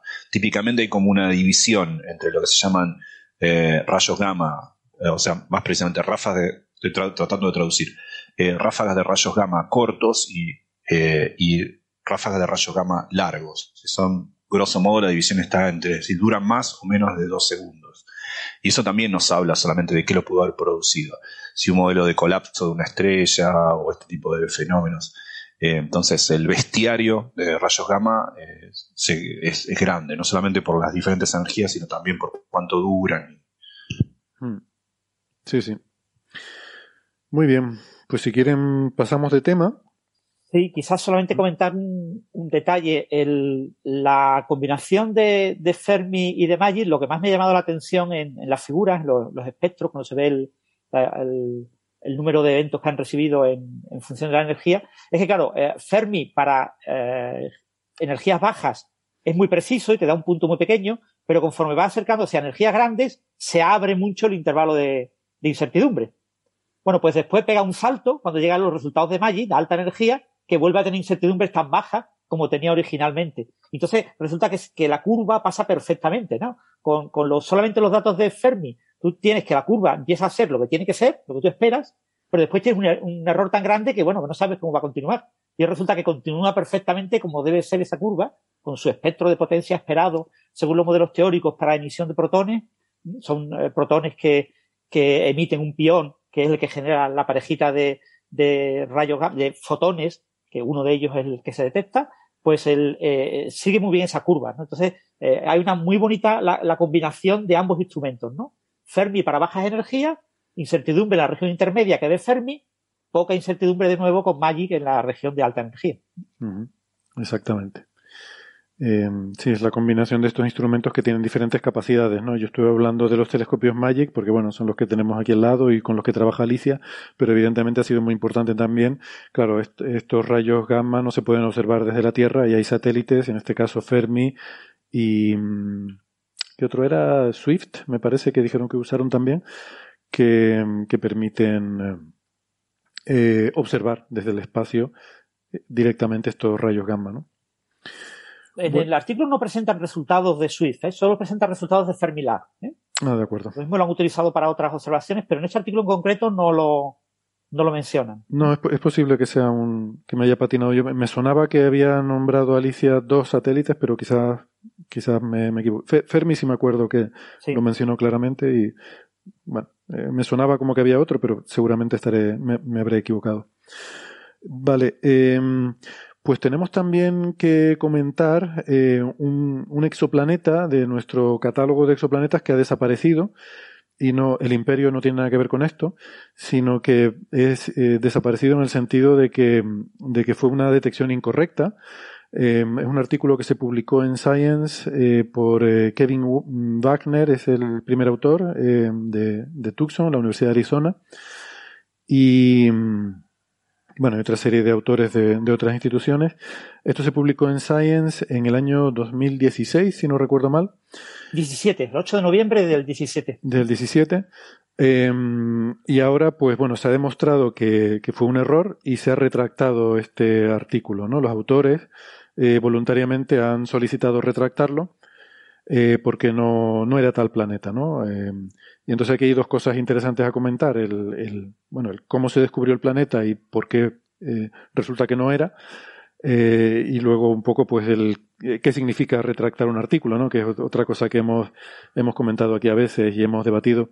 Si quieres empezamos por lo primero, Francis eh, o, Gastón, no sé, no sé quién de ustedes dos ha leído más este artículo. Vale, pues Francis, adelante.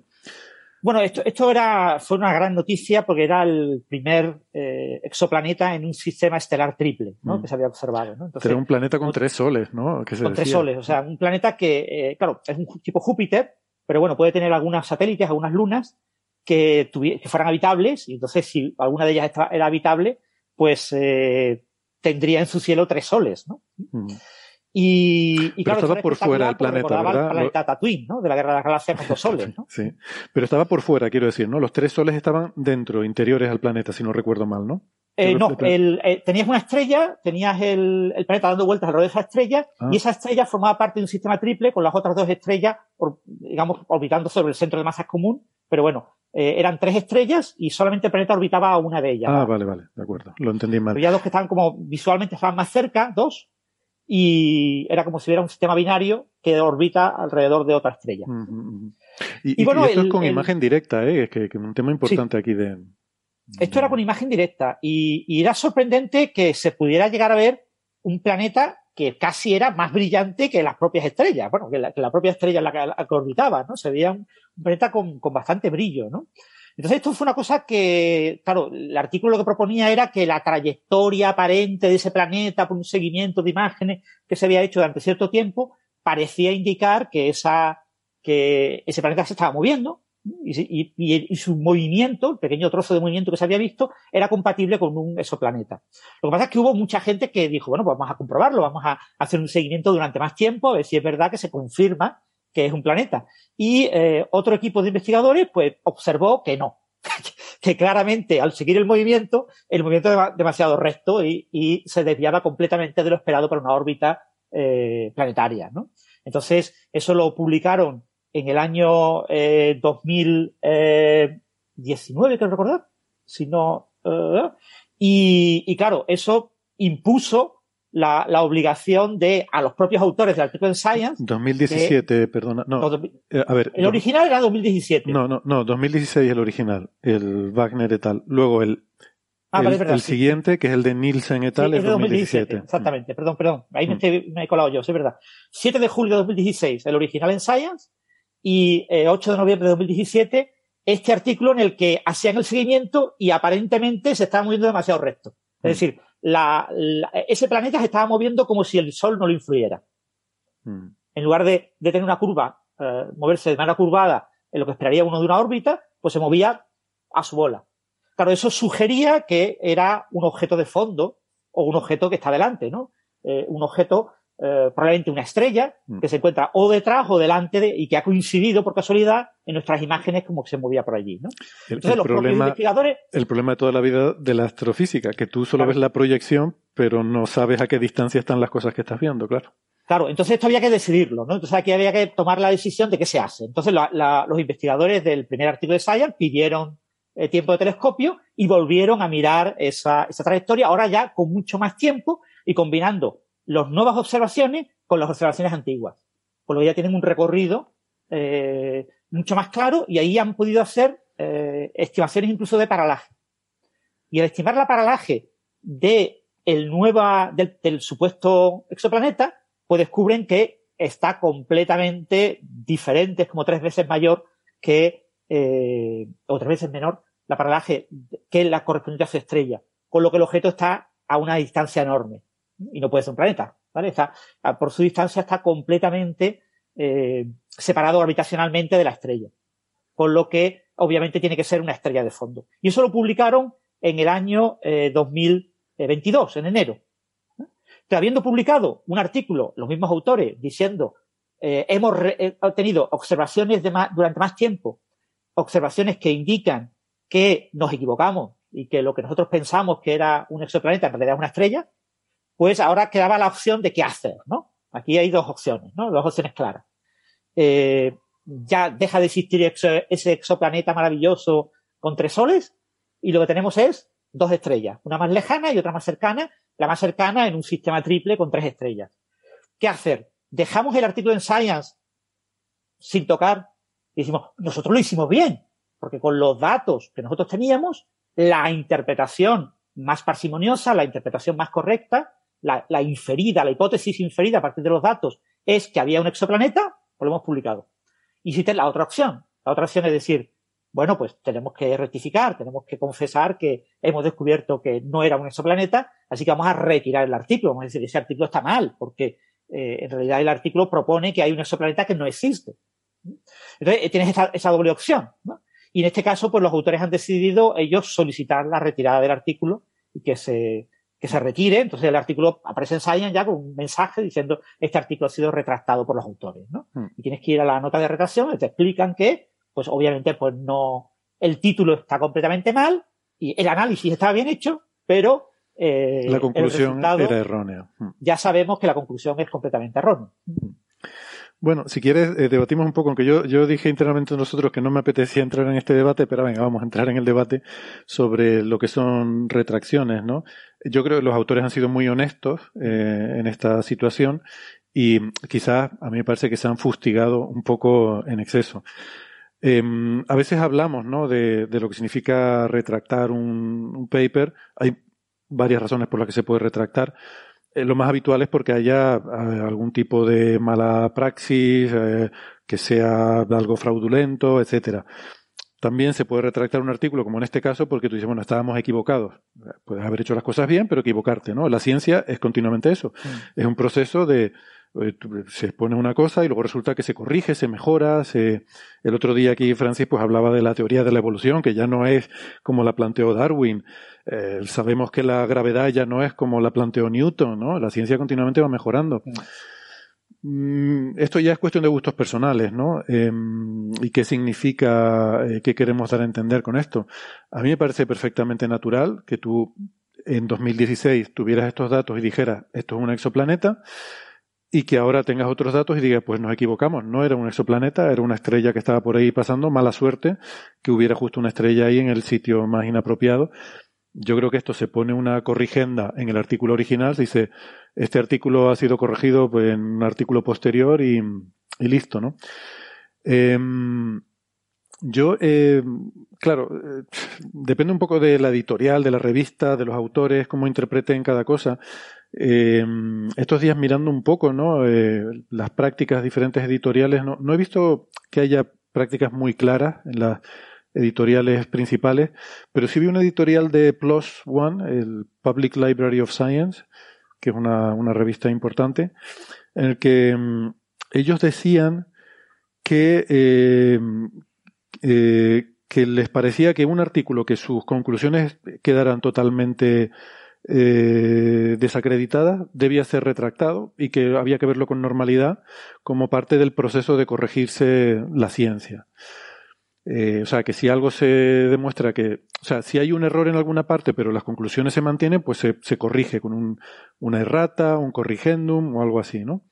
Pero que si las conclusiones principales están mal, en este caso el exoplaneta no existe, pues que eso hay que retractarlo para que no quede en la literatura científica un, eh, algo incorrecto, ¿no? Y que tenemos que asumirlo como algo normal.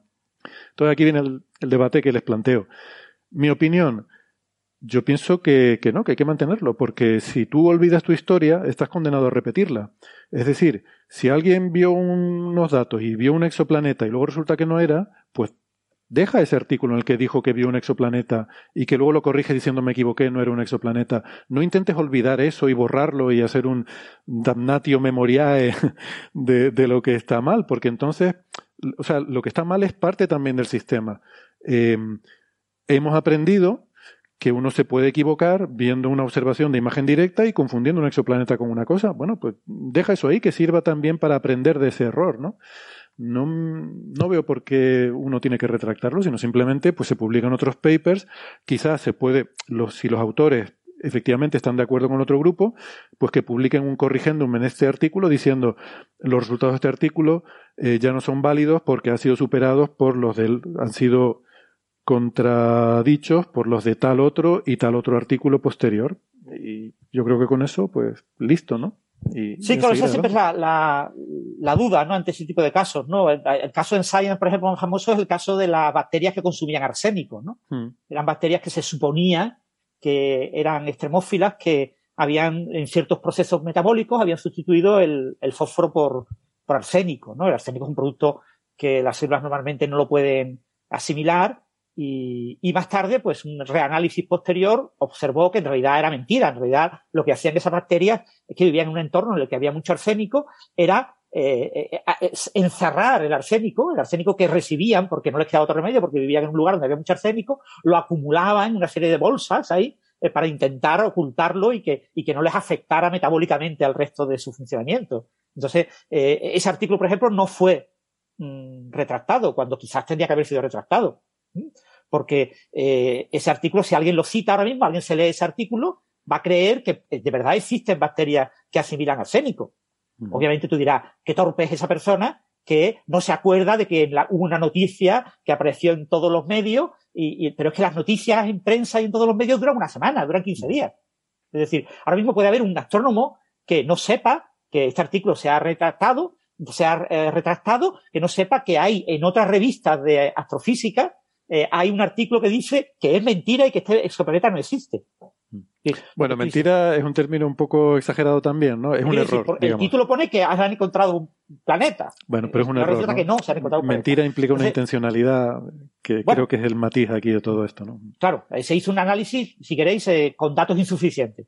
Bueno, sí, una, conclusión, incorrecta. O sea, es decir, el artículo es incorrecto, pero para eso hay otras fórmulas como esto del corrigendum, ¿no? El, eh, no sé si lo pronuncio bien, una palabra latina, sí, sí, sí, o la, o la errata, ¿no? que se puede incorporar a un artículo, es decir, hay una corrección posterior a este artículo. Eh, eso es perfectamente. Quizás habría que haber hecho poner una corrección, pero algo hay que poner para evitar que este artículo ya ha sido citado más de 79 veces. Mm.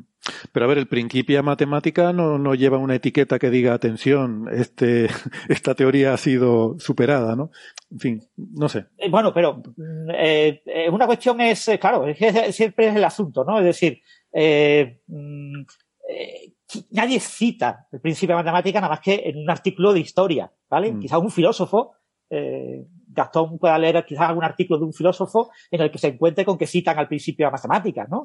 Y, discuten todavía nuevas reflexiones filosóficas sobre el aristotelismo en el principio de matemática o lo que sea, ¿no?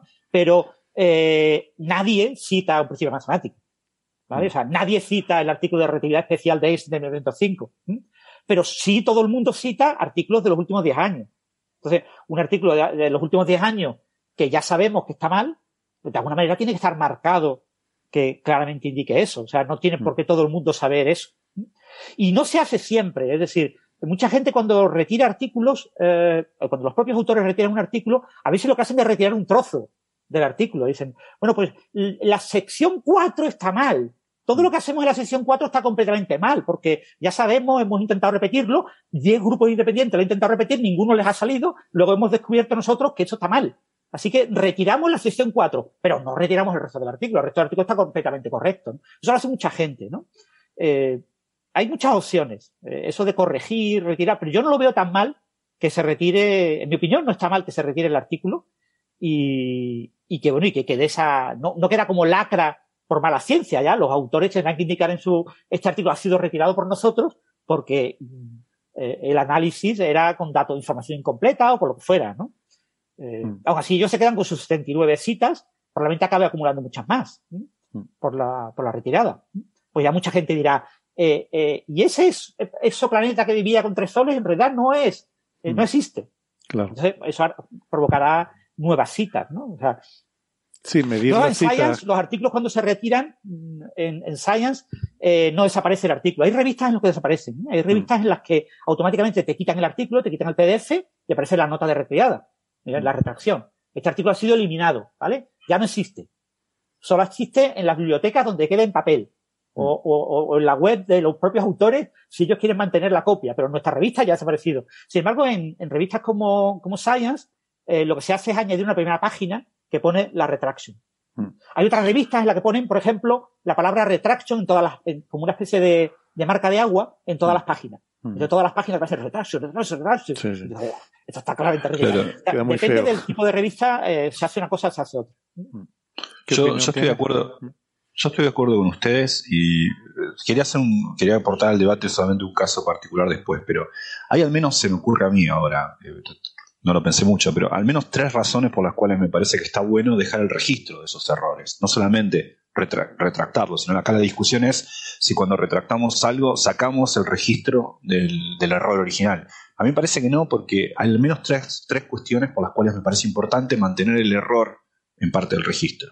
Por un lado, una cuestión epistemológica, demuestra cómo avanza la ciencia. La ciencia, como parafraseando a mi amigo Edelstein, con quien tomé un café ayer, eh, eh, que está por acá, eh, es la mejor manera de equivocarse, en ese sentido. ¿no? Y esto muestra eso, el hecho de que hay un servomecanismo que permite corregirlo. ¿no? Eso es lo bueno de la ciencia, no que uno no se equivoca, sino que es un, es un método, mucho más que un método, pero un método que también permite eh, corregir eso y eso es testimonio de eso. Eso es la primera y la trivial. Después hay otras dos razones.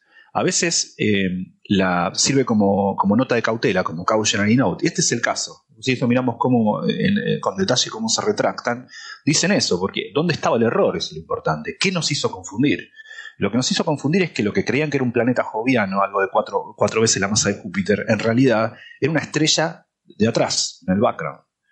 Y claro, ellos al no observarlo mucho tiempo, vieron que algo que estaba atrás, pensaron que era parte del sistema. El sistema este se llama HD 131399, pensaron que era un planeta orbitando su estrella más grande, que más o menos tiene dos masas solares, un poco más.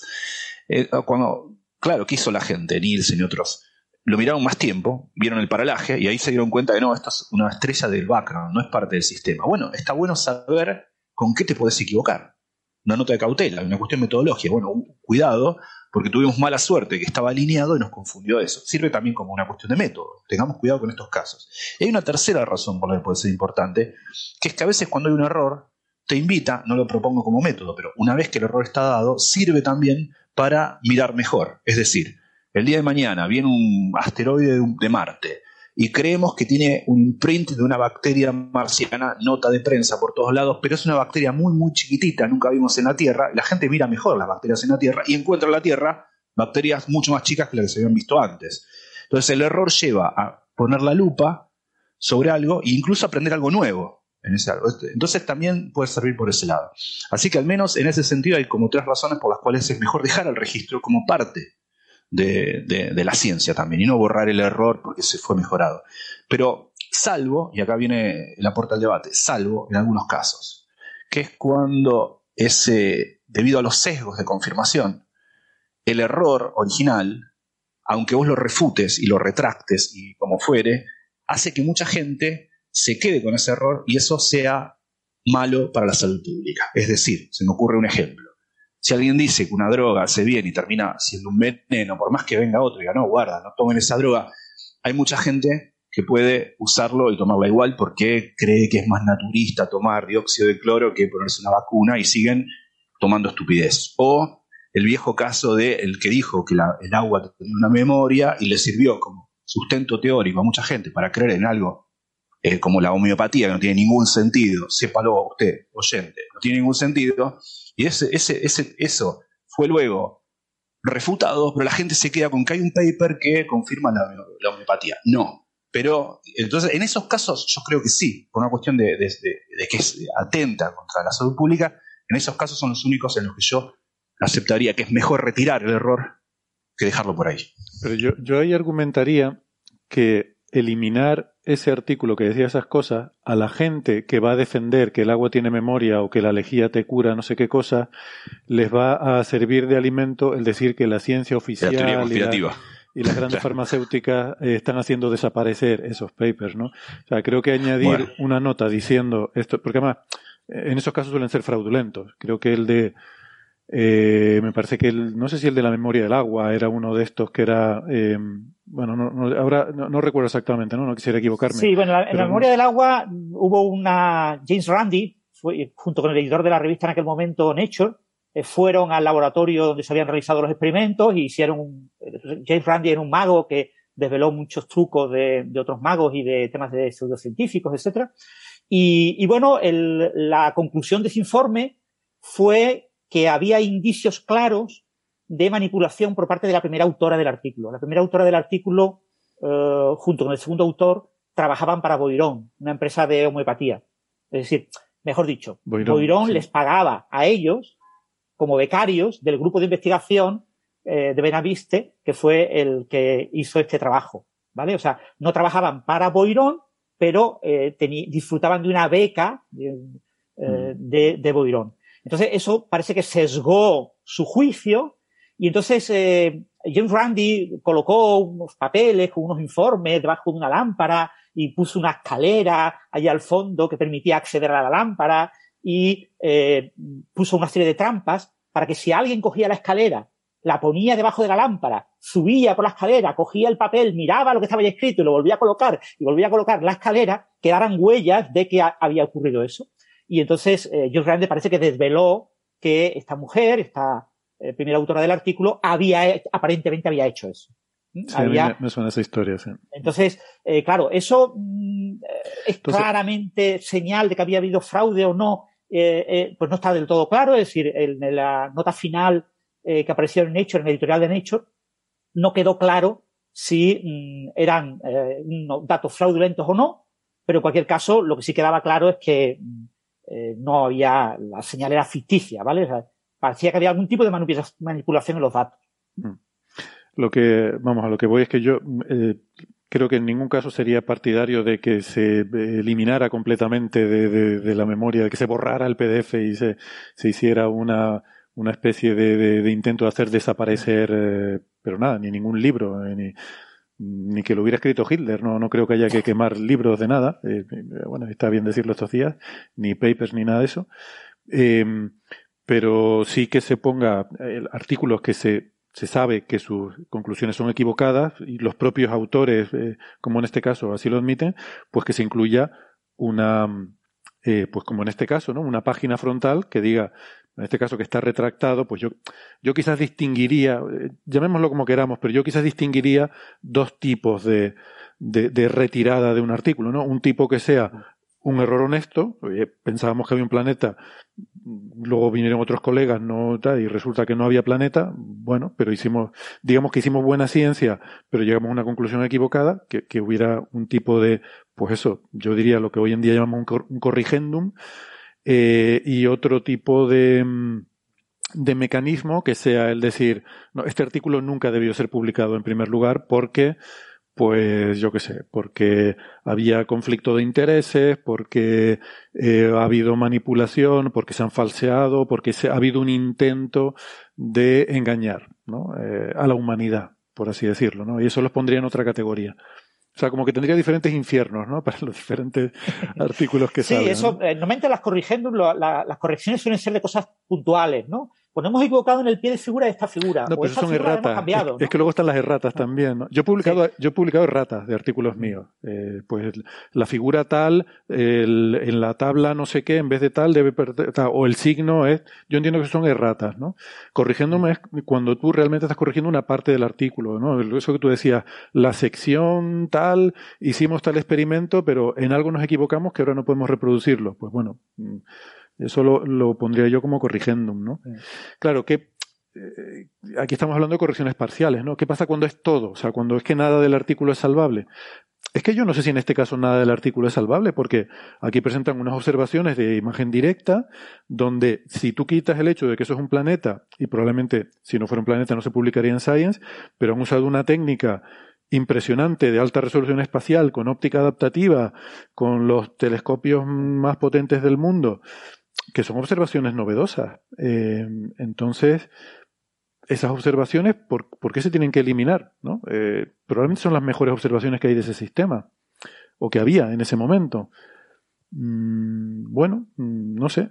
E, es verdad que tu conclusión principal es que aquello era un planeta, pero aparte de esa frase, esto es un planeta, mm, todo el resto de, de, lo que se ha hecho, pues no veo por qué haya que eliminar completamente todo eso, ¿no? No sé. Sí, yo digo, esto siempre son cuestiones de opinión y, y, el problema con este tipo de cosas siempre es el tema de la consistencia o de la coherencia, ¿no? Mm. Eh, el sistema de publicaciones científicas no es coherente. Es decir, hay artículos en los que se retratan, otros se corrigen, otros directamente ni se tocan y, y, al final tienes una... Claro, esto es un porcentaje muy bajo, ¿eh? que nadie vaya a pensar que, porque hay una serie de, una, hay una especie de mito, ¿no? De que el número de, de retracciones ha crecido con el tiempo. Eso es falso, ¿no? No, no es verdad. Eh, eh, sí es verdad que ha crecido, pero es que ha crecido al mismo ritmo al que han crecido el número de publicaciones. Es decir, Mm. no ha habido un incremento adicional en el número de retracciones. No es que ahora detectemos mejor eh, los, los- los fallos y, y retractemos más. No, ahora mismo es que como ha crecido el número de revistas y el número de artículos publicados en todas las revistas de manera súper abismal, pues el número de retracciones también ha seguido, pero el porcentaje es muy parecido. Es decir, estos son cosas muy, muy bajos, son porcentajes extremadamente bajos de, de la- tanto las retracciones como las correcciones a artículos son muy, muy excepcionales hoy en día. Aún así, mm, habría que tener criterios más o menos claros y quizás definir diferentes tipos de categorías, ¿no? Lo mismo eh, diferenciar entre una retracción por, entre comillas, eh, mala ciencia o, o, o- o mala praxis de una retracción eh, por la bondad de los autores que deciden retirar el trabajo porque se han dado cuenta de que algo está mal. ¿no? Mm, Sí. Por ahí vi que te compartí, lo que pasa se refería específicamente a las ciencias de la vida, ¿no? Un, eh, creo que era de Plus One que había hecho un estudio estadístico y concluía que como el 70% de las retracciones eran debidas a, a, a malas praxis, ¿no? Eh, que serían la mayoría.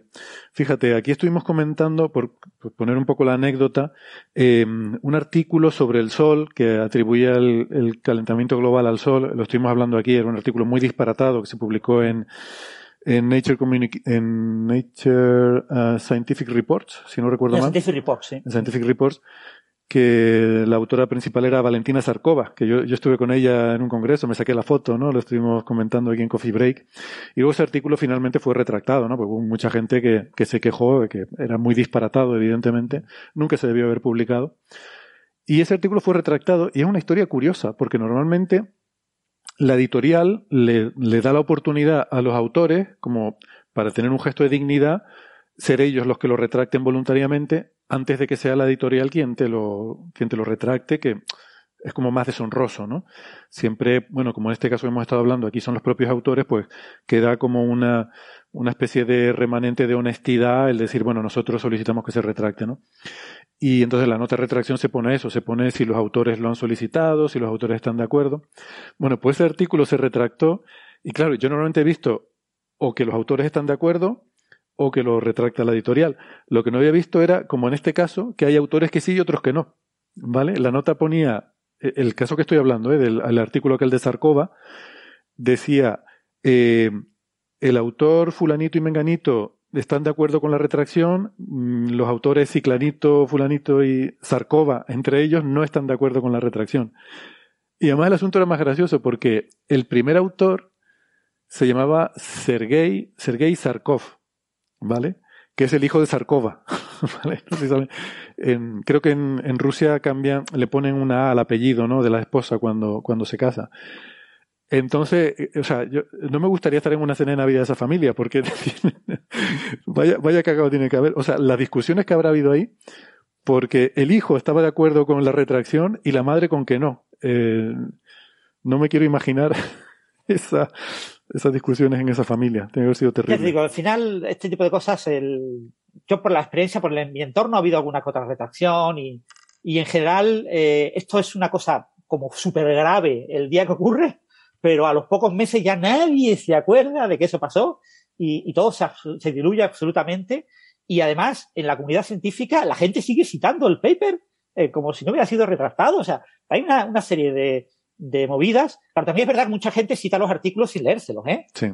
Que hay mucha gente que, como los otros que yo he leído, citan a estos tres, yo estos Claro, tres los voy a poner. Pero me voy a molestar sí, yo en leerlo, ¿para qué? Ya me creo lo que pone. La cita De hecho, eso "Muy se ha demostrado- estos tres papers". Eso se ha demostrado, eh, hay estudios sobre esa práctica por cómo se propagan en la literatura los errores en las citas. O sea, a veces tú citas incorrectamente un artículo, dice fulanito de tal, volumen 403, página 15. Y a lo mejor no era página 15, era página 18. Pero ves que a partir de entonces empiezan a aparecer un montón de citas con el artículo a la página 15. Y es porque la gente ni siquiera se ha molestado de ir al artículo, sino que como tú lo has citado, pues ellos lo citan también, ¿no? Eso pasa mucho. Eso pasa mucho, sí. Bueno, Y- Pero digo, bueno, esto es como, como anécdota, ¿no? Como contar. No sé si al final eh, hablamos de este, en el Coffee Break, hablamos de, de este. No me eh, suena. exoplaneta. No me A mí suena. no me suena tampoco. Porque es que como salen noticias de exoplanetas tan continuamente, tampoco puedes contarlas todas, ¿no? Y este, no sé, aparte del hecho de que tuviera tres soles Y bueno, que era imagen directa. Realmente aquí lo molón era la, técnica, ¿no? Y, que se había publicado en Science, ¿vale? ¿Vale? Que se publica en una revista del montón, eh, lo mismo no, no, se entera nadie, pero esto fue una gran noticia, ¿eh? Hubo mucha gente que, habló de este tema. Hmm. Sí, y yo sospecho que si no hubiera sido Science, a lo mejor no se hubiera retractado, si no se hubiera dicho, bueno, este artículo está mal y ya está. Y ya está. Vale, bueno. Pues eh, un tema que a mí me parece muy, muy, muy bonito, pero quizás esto es la definición de matar moscas a cañonazos, es lo de los neutrinos observados con el experimento borexino, perdón, que, eh, bueno, han publicado un artículo en el que miden la modulación producida por la órbita de la Tierra, que no es circular exactamente, sino es un poquito elíptica, y eso hace que varíe un poquito a lo largo del año el flujo de neutrinos que nos llega. Y eso lo han medido y me parece alucinante, me parece alucinante. Eh, ahora, de ahí a poner la medida que damos de la, de la excentricidad de la Tierra basada en estas medidas es muy gracioso, es muy lo que decía al principio, me parece muy cute, muy, muy simpática la figura, eh, ¿cuál es la figura 7? Siete, la figura 7 del artículo me parece muy divertida, ¿no?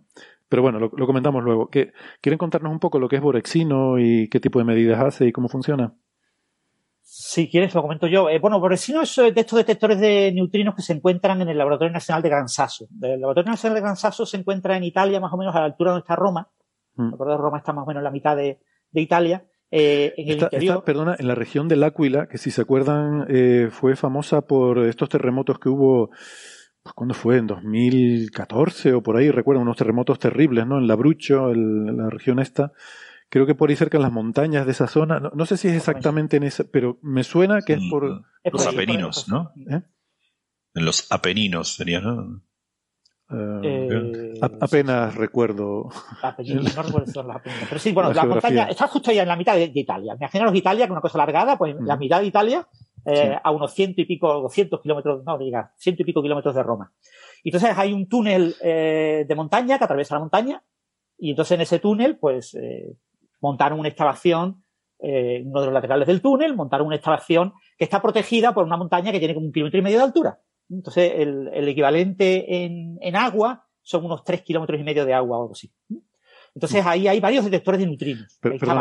lo, acabo de buscar, sí, creo que están los apeninos. Es que me, resulta muy simpático oír a un argentino hablar de los apeninos porque me recuerda aquella serie tan terrible y traumática de, los apeninos a los Andes, ¿no? Eh, pero no, no sigamos por ahí, por favor. Sigamos con los neutrinos. Bueno, pues el, eh, hay varios detectores, uno de ellos era Opera, está Icarus, está, bueno, y está Borexino. Borexino era el detector especializado en neutrinos solares. Entonces es un detector que ha pasado por tres fases. Eh, la, última fase de la fase 3 acabó en el año 2021. La fase 1 empezó en el año 2007. Y el objetivo de Borexino en cada una de estas fases era detectar un tipo diferente de neutrino solar. ¿Vale? Y Borexino ha sido el experimento que ha logrado detectar todos los neutrinos eh, solares. El, el, neutrino asociado a la cadena P eh, eh, de, protones, la, la PP, ¿no? Se llama PP. PP, sí, cadena PP. La cadena PP, la cadena CNO, etcétera. Diferentes, cada fase ha tratado de detectar en una región de energía muy concreta esos neutrinos específicos, ¿no? Y ha sido un gran éxito. Entonces, ha acumulado muchos datos, porque ha acumulado, pues, prácticamente no llega a 15 años de, de, de datos y, claro, cuando tú tienes este tipo de, detectores, en este tipo de detectores se hacen cambios cuando se pasa de una fase a otra y eh, los cambios incluyen eh, la introducción de nuevos materiales que tienen radioactividad natural. Entonces, en este tipo de detectores de neutrinos, uno de los grandes problemas es eh, la radioactividad natural de los materiales que están formados del detector. ¿no? Cuando tú haces cualquier cambio en el detector, porque ahora quieres pasar a, a, detectar otro tipo de, espectro en, energía de neutrinos, pues esos cambios te implican meter nuevos materiales, tú quieres que sean materiales muy poco radiactivos, pero es imposible, no existen los materiales no radiactivos, todos tienen siempre, nosotros estamos eh, radiando radiactividad, ¿no? Eh, entonces, eh, eso hace que la distribución de, de, eventos que se, que se observan tenga picos conforme cuando empieza cada fase, que esos picos lo bueno es que decaen eh, exponencialmente y en función de la vida media del, eh, elemento radiactivo. Aquí el elemento radiactivo más complicado para Borexino era el polonio 210. el, el bismuto 210 y el polonio 210, y entonces eh, uno de los trabajos de en cada una de estas fases, la primera fase de, la, de cada fase, consistía en ver que se controlaba muy bien la caída de eventos asociada a las desintegraciones de este polonio, ¿eh? que se usaba un background. Entonces, normalmente caía el polonio, esas desintegraciones, y generaba un plató, una zona más o menos en la que ya no se, se había caído todo la mayor parte del, del polonio. El polonio tiene una, una vida no muy larga, eh, si no me acuerdo, eh, es una vida como de 32 años. El polonio 210. Y, eh, no, perdón, el polonio 210. El polonio 210 tiene 600 días. 600 días. Entonces, aproximadamente en dos años, tú tenías que ya no tenías el efecto de este polonio. Y, y entonces, conociendo cómo había ido cayendo ese fondo de, de eventos, tú tenías una, una curva que podías descontar, ¿eh? descontar la contribución del polonio 210 y entonces aplanar la curva y poder eh, aprovechar todos los datos, tanto del inicio de la fase como de la parte final de la fase. Pues bien, eh, una de las maneras de verificar que tus estimaciones de la distribución del polonio son buenas es observar cosas en esa distribución. Y una de las cosas que se ha observado es la modulación cuando se aplana la curva, en la curva se veía que había una modulación, una modulación anual. ¿eh? Eh, conforme la Tierra da vuelta alrededor del Sol, hay momentos en los que está más cerca del Sol y momentos en los que está más lejos del Sol. Entonces, el flujo de neutrinos incidentes en el detector eh, fluctúa, va oscilando y esa oscilación la detectamos. Entonces, una manera de ratificar que los modelos de extracción del polonio eran buenos es observar esta modulación. Y eso es lo que se ha hecho, ¿vale? Entonces, se ha observado que la modulación anual se ajusta muy bien a lo que uno espera. Y eso me permite, por ejemplo, estimar la excentricidad de la órbita de la Tierra. Pero el objetivo no es estimar la excentricidad de la órbita de la Tierra. El objetivo de eh, estudiar esta oscilación es confirmar que eh, se había capturado bien la curva de caída de esos productos de, de desintegración espurios, que no queda otro remedio que aceptar que están ahí y que no se pueden evitar. ¿no? Entonces, pues lo que se ha hecho ha sido eso. Se ha observado esa modulación y se ha comprobado que eh, con más de 5 sigmas está ahí. ¿no? Y, y, si la modulación está ahí, eso la interpretas como que la órbita de la Tierra a veces se acerca más, a veces se aleja más del Sol, y eso te da una órbita elíptica y te permite estimar la excentricidad. Obviamente el resultado que obtienes es una porquería porque está hecho con neutrinos y, y, y ya Newton lo hacía infinitamente mejor. Pero bueno, eh, eh, Digo está bien que se haga. Esto lo han hecho casi todos los detectores. Es decir, eh, observar ese tipo de modulación ha sido hecho por SMO, por, Cami, por Camiocondo, por Super Camioconde. O sea, todos los grandes detectores de neutrinos han eh, tratado de observar este tipo de, de oscilaciones, eh, observar patrones, porque tienes que observar patrones en tus datos para saber si estás haciendo bien el análisis. Y cuando tienes patrones que son patrones sistemáticos, esos patrones sistemáticos que tú sabes que tienen que estar por cojones ahí, no, no, no, la Tierra no siempre está a la misma distancia del Sol, luego el efecto tiene que existir. Pues eso, eso te permite descontar una cosa conocida y entonces ver si estás controlando bien los asuntos. Si tú ves que tiene que estar esa oscilación, la buscas y no la encuentras, es que tu experimento está mal. No, es que has descubierto nueva física y has revolucionado la física. Eh, las cosas tienen que estar ahí. Entonces, encontrar este tipo de fenómeno es, relevante. Pero bueno, se ha publicado muy tarde, ¿eh? se ha publicado ahora eh, cuando Boresino ya no toma datos, dejó de tomar datos en 2021. Y bueno, y próximamente pues se publicarán los últimos resultados finales de Boresino, probablemente en dos, tres años. Y en esos datos se incorporará este análisis y verificando que se ha reconstruido correctamente el fondo debido al polonio. ¿Quieres agregar algo, Gastón? No, solamente una, una, nota de color, no me acuerdo los detalles, quizás Francis se acuerde, pero esto que decía de las modulaciones, ¿no? Como bien dice él, si vos no observases las modulaciones que sabes que tienen que estar ahí, entonces te sirve para, para revisar algo estamos haciendo mal o nuestra sensitividad no es tan grande como creíamos, o lo que fuere. Pero a veces funciona al revés, a veces hay como patrones periódicos que sí, y esta frecuencia característica de dónde viene. Me acuerdo un ejemplo, y esto no me acuerdo los detalles lamentablemente, pero alguna vez tuiteé algo sobre eso, que era eh, un acelerador de partículas, creo, eh, que detectaba cierta, cierta frecuencia característica de algo y resultaba que era el, paso, el paso de un tren. Eh, decía, ¿de dónde viene esta frecuencia característica y el paso de un tren? Eso era el LEP, el LEP, el gran colisionador positron-electrón, el que estaba donde está el LHC en el CERN, eh, para las colisiones electrón-positrón son leptones, son partículas eh, elementales, por lo tanto tú puedes tratar de colisionar una con una, obviamente tienes que colisionar un paquete con un paquete. Entonces, en esas colisiones es muy importante que en el punto de colisión esté muy, muy bien controlada la polarización. ¿vale? Entonces, tú tienes que polarizar los electrones, tienes que polarizar los positrones y de tal manera de que la fase en el punto de colisión esté muy controlada y muy ajustada. Entonces, en el ajuste de esa fase es un ajuste de enorme precisión para lograr que las colisiones sean eh, lo más energéticas posibles y consigas la máxima energía que tú quieres. Entonces, en ese ajuste de tanta precisión que se notaban desviaciones, se desajustaba, eh, no, funcionaban las polarizaciones cuando ocurrían cosas. Por ejemplo, cuando había mareas. La luna influía en las mareas en el lago de Le Mans y las mareas en el lago de Le Mans, que está ahí cerca, eh, afectaban y, y ligeramente. Entonces tú veías las fases de la luna mirando cómo se te desviaba ese punto. Y otra de las cosas que ocurría era el tema del, del tren de alta velocidad, que pasaba relativamente cerca, eh, porque esto está cerca de Ginebra, y, y el, el, tren de alta velocidad llega, francés llegaba hasta Ginebra, eh, y eh, cuando pasaba ese tren también se veían esas desviaciones.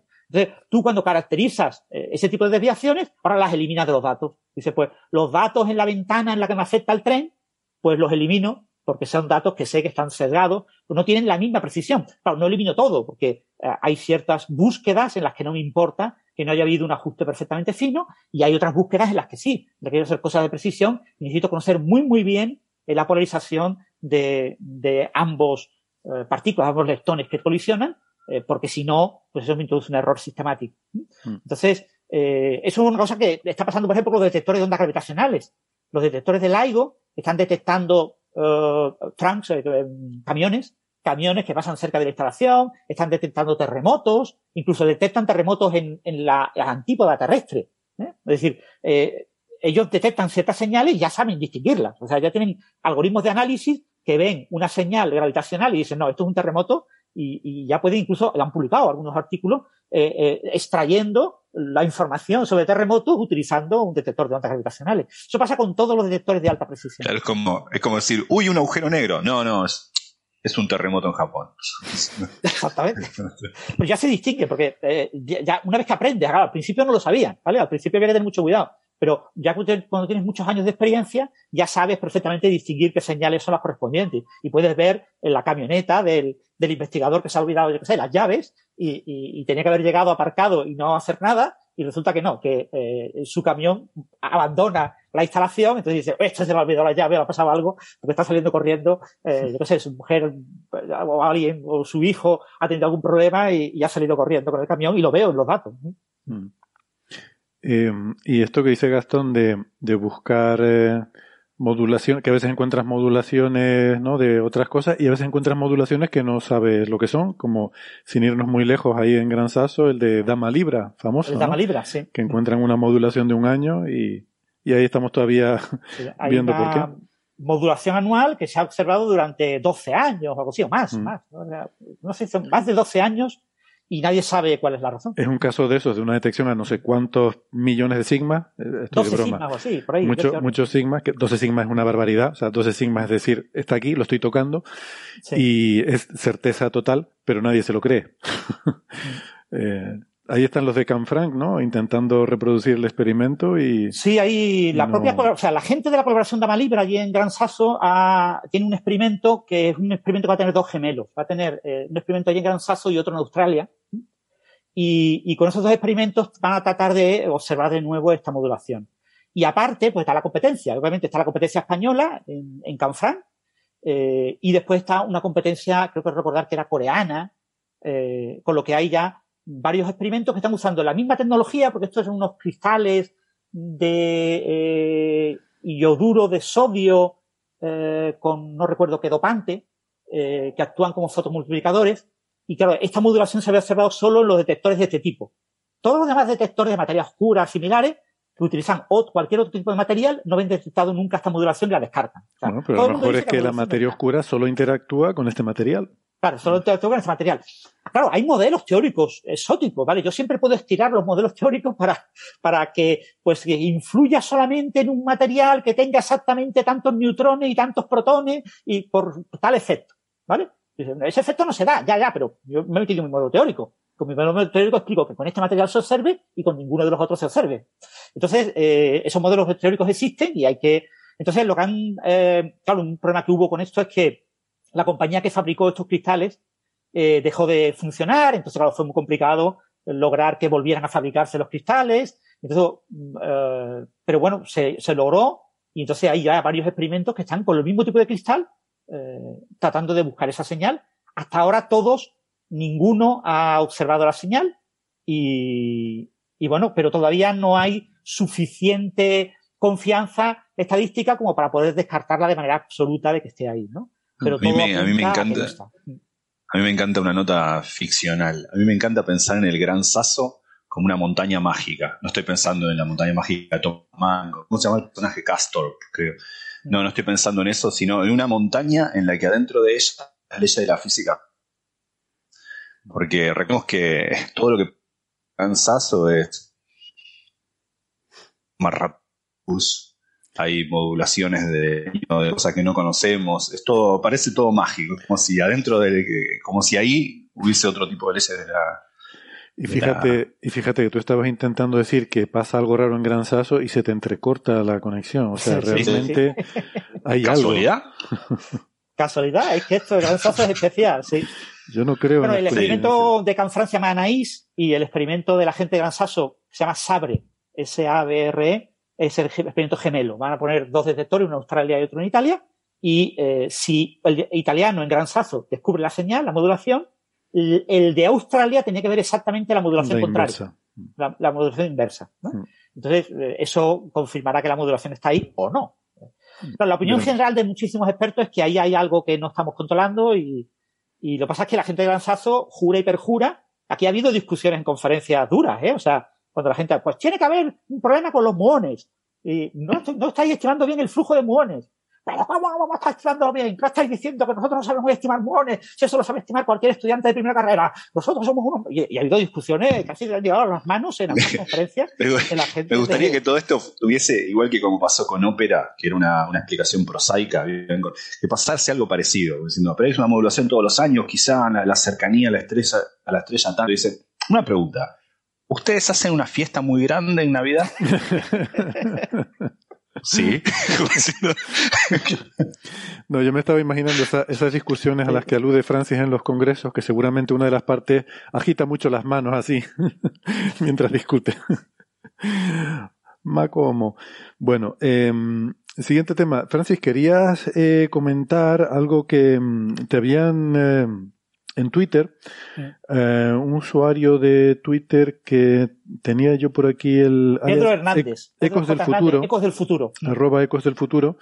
Eh, te, te, había hecho una puntualización sobre que esto que estuvimos hablando de este universo simétrico con simetría CPT hace no sé si dos o tres episodios eh, con el, el, grupo de Turok y del que ya habíamos hablado años antes. Del que ya habíamos hablado años antes, efectivamente, pero que se volvió a poner de moda porque finalmente salió publicado el artículo y apareció en muchos medios de comunicación.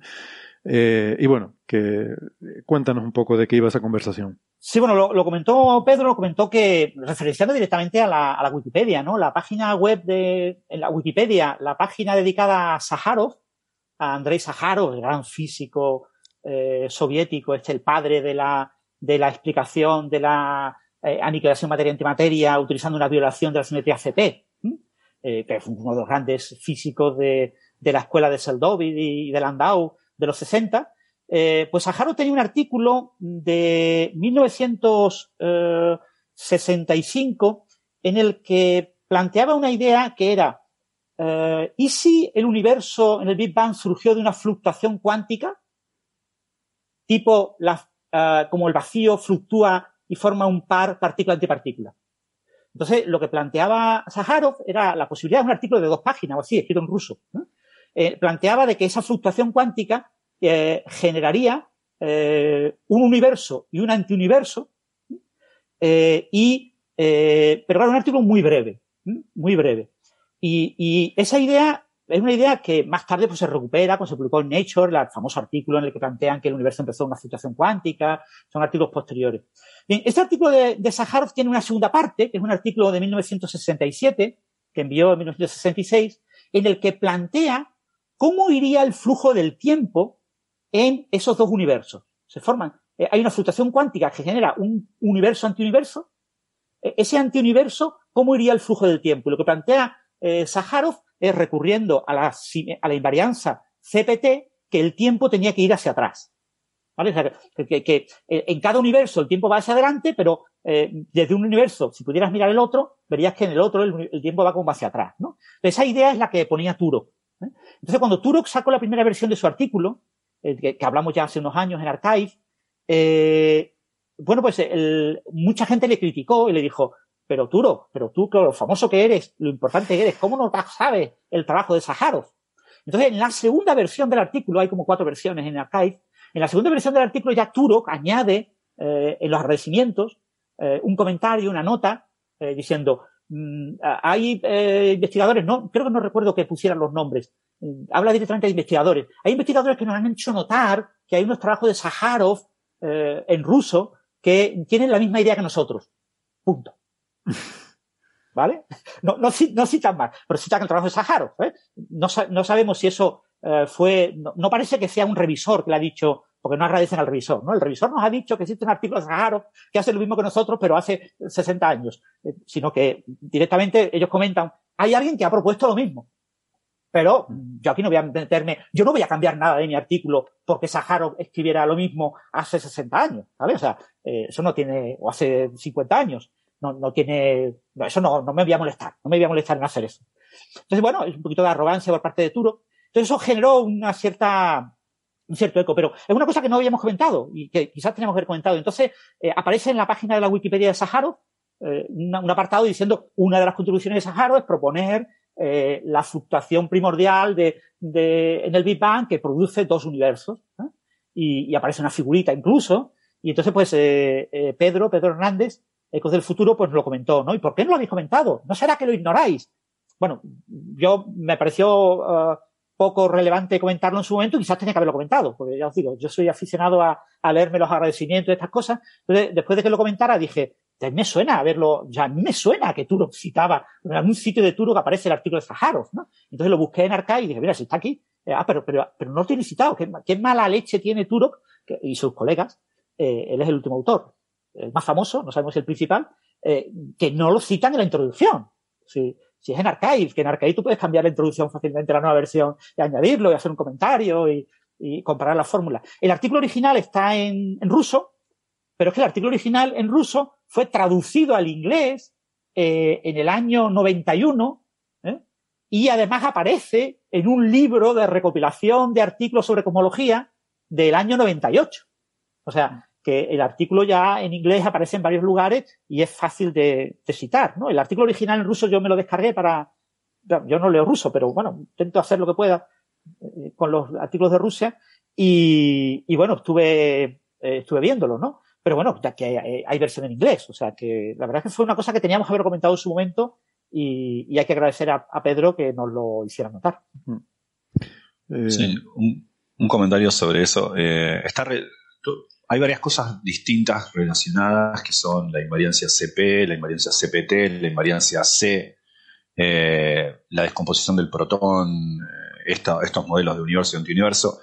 Es largo para comentarlo ahora, pero esto, este modelo de universo y antiuniverso de Sájarov del 65 al 67 está relacionado con las condiciones de variogénesis también, de cómo, cuál es la, el origen de la asimetría que vemos en el universo entre materia y antimateria. Yo me acuerdo que cuando en el 2014 di el curso de cosmología con Guillem Pérez Nadal y Estefanía Colucho en la Universidad de Buenos Aires, mencionamos eh, las condiciones de, eh, de variogénesis, eh, cuando hablábamos de en qué momento se especula que se dio la, asimetría entre materia y antimateria, este, este paper de Sájarov, ¿no? que es un poco independiente si creemos que hay un universo y un antiuniverso, pero viene de la misma idea, de todo el trabajo que hizo Sájarov cuando volvió a la investigación científica después de, de la época, bueno, de su época burocrática, si se quiere, en los 60.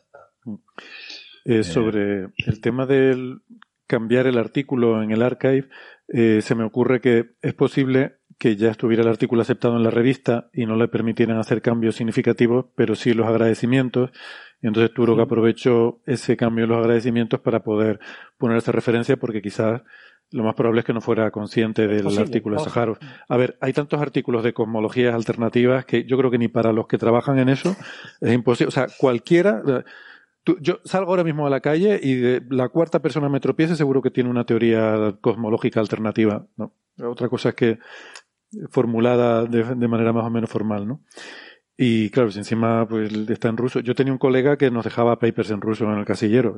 Bueno, el famoso Skumanich. Hemos hablado aquí a veces de Skumanich. Y sí, tenía, tenía esa costumbre. ¿no? Toma, para que leáis, que los jóvenes de hoy en día no, no leen, no, no, no, bueno, no sé por qué lo estoy diciendo como, como si fuera con acento peninsular, porque el hombre era ruso y me hablaba en inglés, pero decía, los jóvenes, ustedes los jóvenes no leen nada ya. Pero tenía una pero tenía una pinta de madrileño que se caía. Exacto, eso era muy, efectivamente. Eso darte papers en su idioma y asumir que tú lo ibas a entender, eso podía ser de madrileño perfectamente.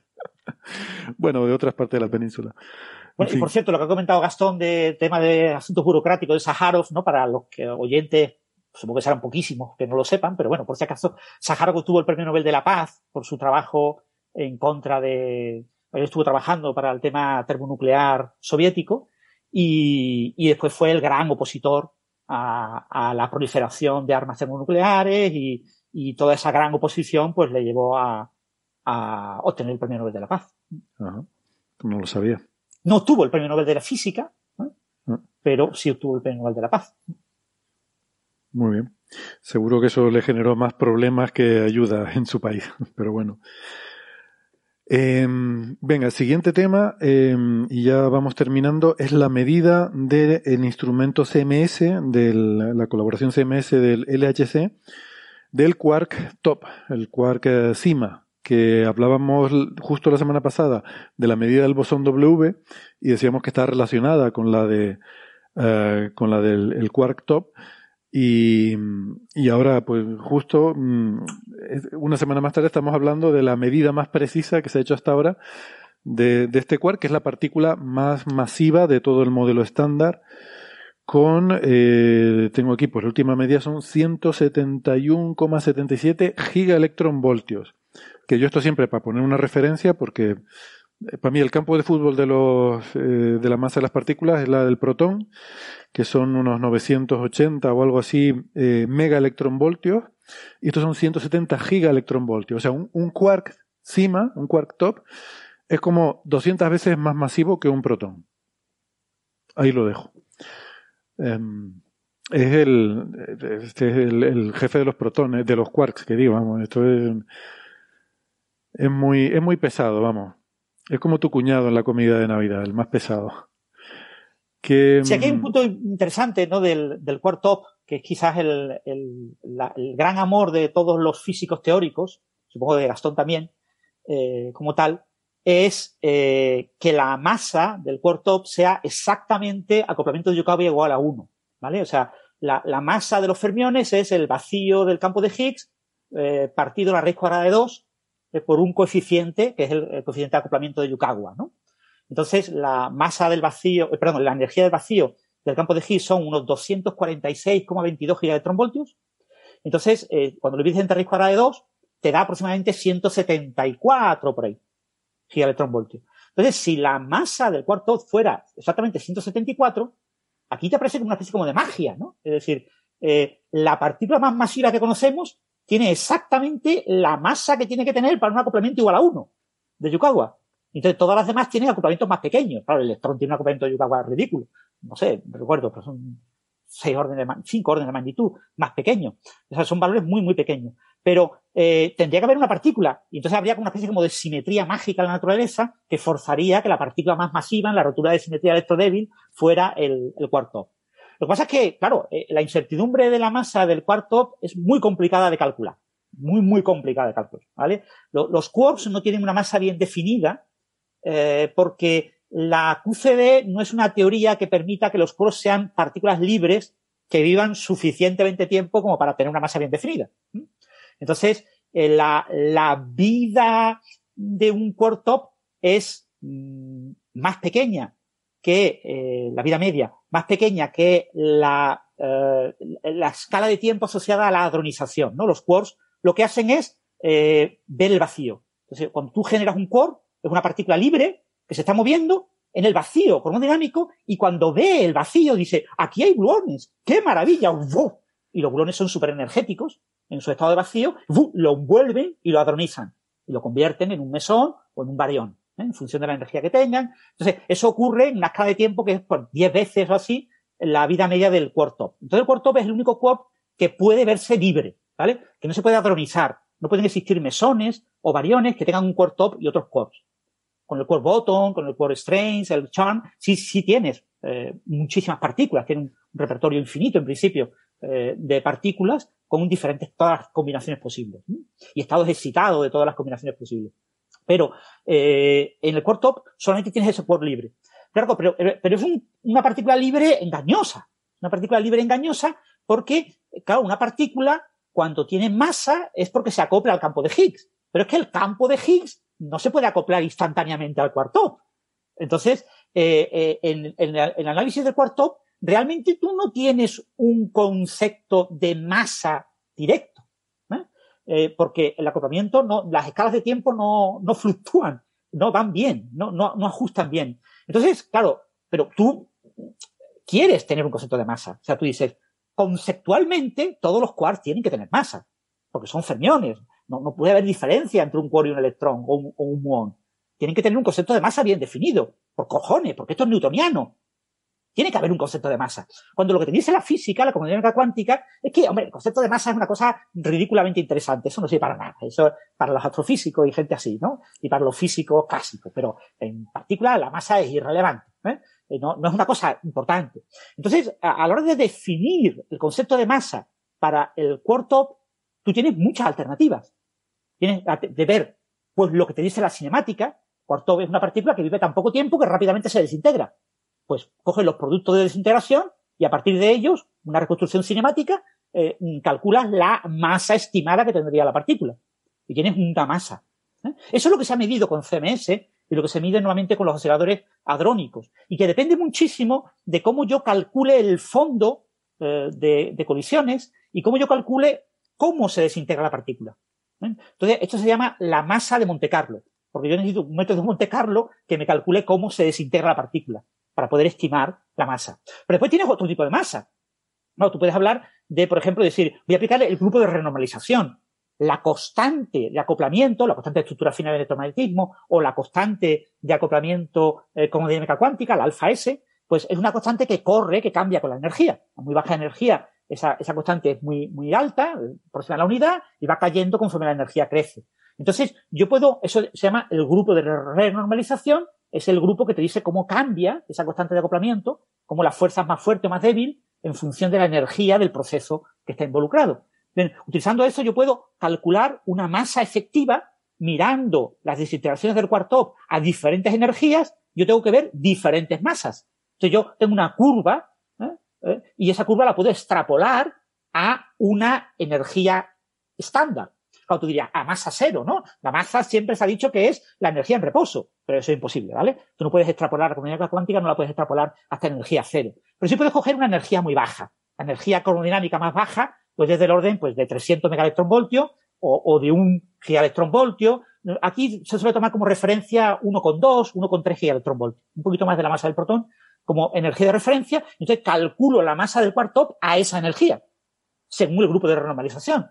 Pero es que tengo también otras técnicas, o sea, hay muchas maneras de definir la masa del quark ¿Y cuál es la masa del quark Todas ellas.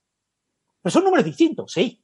¿Y cuál es el más correcto? Ninguno de ellos. Todos ellos son igual de correctos, ¿vale? Pues se calculan de diferentes maneras. Porque es un concepto mal definido. En cualquier caso, lo que se ha medido aquí es la estimación utilizando el método Monte Carlo, utilizando eh, la cinemática de los productos de desintegración más precisa obtenida por un eh, colisionador hasta ahora. ¿eh? Y bueno, es un gran hito, porque es una cosa muy complicada de medir, ¿no? Entonces, aquí se han utilizado todos los datos. ¿Es un gran hito o un granito, como un granito de arena? O sea, no me queda claro si es algo muy grande o muy pequeño. Un granito de arena en el pie de los físico-teóricos. Porque apunta a que eh, probablemente la constante de acoplamiento de Yukawa sea menor que la unidad. Con lo que eh, rompe esa maravilla que sería que fuera exactamente igual a 1, lambda igual a 1. ¿no? Eh, todo apunta a que va a ser un poquito por debajo de la unidad. ¿no? esto es como el famoso constante de estructura fina, que era 1 partido 137, y, pero después se descubrió que era 1 partido 137,026 o algo así, ¿no? Y ya, ya te rompió la magia, ¿no? Era un número entero. A veces parece que hacemos cabalística con estas cosas. Pues aquí se buscaba un poquito de cabalística, de numerología. Pues esto se ha medido con una precisión de 0,38 gigaelectronvoltios, eh, que son unos 380 megaelectronvoltios, que es la escala de, energía de, la, de, la, de la hadronización asociada a la cromática cuántica, ¿no? La, escala de energía típica de los gluones dentro del protón. O sea que estamos hablando de casi de los límites eh, más bajos que podremos conseguir utilizando colisionadores hadrónicos para generar el cima. Es decir, no vamos a lograr eh, precisiones mucho más bajas, ¿no? El límite teórico no se sabe cuál será, pero será del orden de 0,20 y tantos, 0,3, algo así. Se ha logrado ya 0,38, es decir, una medida de muy alta precisión. ¿eh? Claro, claro. Más o menos está, ya en el límite. Acercándose al límite de lo que vamos a poder. O sea, va a llegar un momento en que ya no vamos a poder medir con mayor precisión esa masa. ¿Vale? O sea, y eso es, es algo intrínseco. Entonces, habrá que utilizar las otras masas. Otras maneras de medir la masa para poder seguir ajustando la precisión y, siendo más preciso de eso, ¿no? Pero con este método estamos ya cerca, todavía queda, ¿eh? eh pero probablemente eh, cuando llegue el H, LHC en el 2027 o por ahí, probablemente ya tendremos un límite de la masa del cuarto que ya será inmovible, ya no podremos bajar de, ese límite, ¿no? Y el bueno se ha medido por CMS, un granito, y es un valor compatible perfectamente con el modelo estándar, con las predicciones, y ahora hay que esperar a que Atlas vuelva a, o sea, también haga lo mismo, también nos presente el nuevo valor y ya podemos combinar ambos valores, el de CMS y el de Atlas, y obtener la, la medida de la masa del core eh, del LHC, ¿no? Esta, este cálculo ha sido, pues este tipo de cálculos son muy complicados, tienen, eh, y tú tienes que seleccionar eh, muy bien qué, qué desintegraciones son las que tienes en cuenta o no tienes en cuenta, ¿no? Aquí se ha trabajado con desintegraciones en un leptón y al menos cuatro chorros hadrónicos, ¿vale? O sea, eh, cuatro, cinco, seis. Eh, se han utilizado las, colisiones a 13 teraelectronvoltios eh, del LHC RAN 2. Ya se publicó una medida previa con los mismos datos, con las mismas colisiones, bueno, con las mismas colisiones, con el mismo número de colisiones, no necesariamente las mismas, porque puede haber habido alguno que baile, algún metido se haya quitado, eh, que era un poquito menos eh, precisa, 0,68 gigaelectronvoltios de error, y ahora le hemos bajado a 0,38. Les digo, eh, eso que ha costado como cuatro años es una cosa muy costosa de hacer, muy complicado y es un pequeño avance. Pero bueno, por lo menos un récord de precisión y, yo creo que es una cosa que debemos de, de notar. Entonces, aquí el core top lo que se hace es, el core top se, se desintegra, y cuando se desintegra, se desintegra en un core de menor masa y un bosón W. La, la interacción débil es la que puede transmutar la materia. La interacción débil es la que se acopla a los neutrinos y también la que transmuta materia. Transmuta un cuarto de un tipo a otro tipo. Entonces, eh, la, interacción electromagnética eh, no es o la cromodinámica no es capaz de cambiar el tipo, el sabor de una partícula. Pero la interacción débil sí.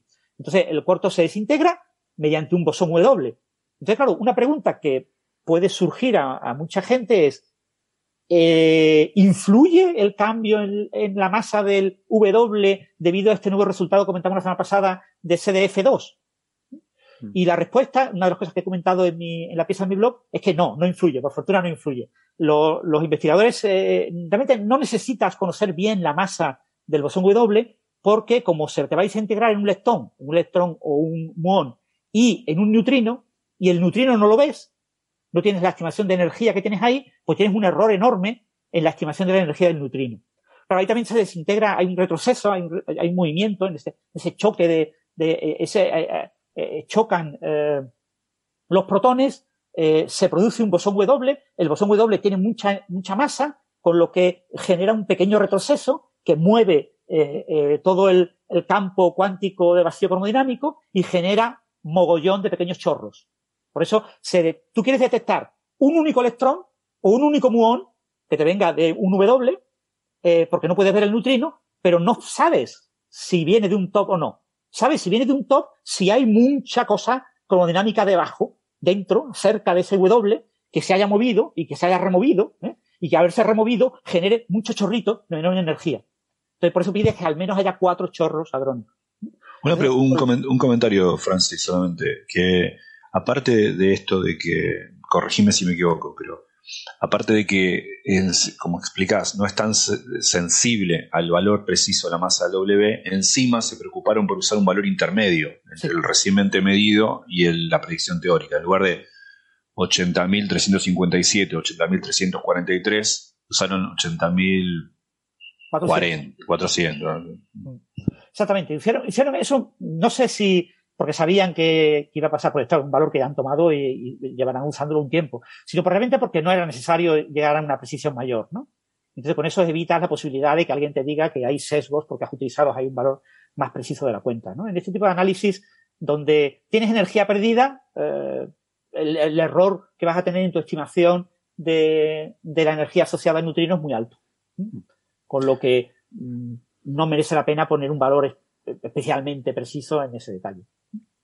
Ellos lo, especifican en el artículo, indican que utilizaron ese valor de, de 80.400, que es, claro, si tú interpretas directamente ese número, tiene un error de más menos 100. Cuando la medida SDF se diferencia de la otra en 79 o así, no recuerdo, o 70 y tantos, no recuerdo el número, pero menos de 100. Pero has mm. metido un error suficientemente gordo como para que te importe un comino si hay eh, modificación, si utilizas el valor del, del Particle Data Group del 2021, del 2020 o del 2018. Es irrelevante porque eh, la banda que has puesto eh, mete el valor siempre ahí dentro. Vale. Venga, vamos a ir terminando, que si no nos quedamos sin tiempo para preguntar. Aquí comienza señales, señales, señales de los oyentes. De los oyentes, de los oyentes. Bueno, Vamos a coger unas poquitas preguntas. Eh, yo voy a empezar por la más importante, que la he visto aquí, que pregunta ¿por qué Héctor tiene las cejas negras? Eh, pregunta Chicho Terremoto. Es porque me tiño las cejas. Las tiño de negro. Ya. Siguiente. A ver.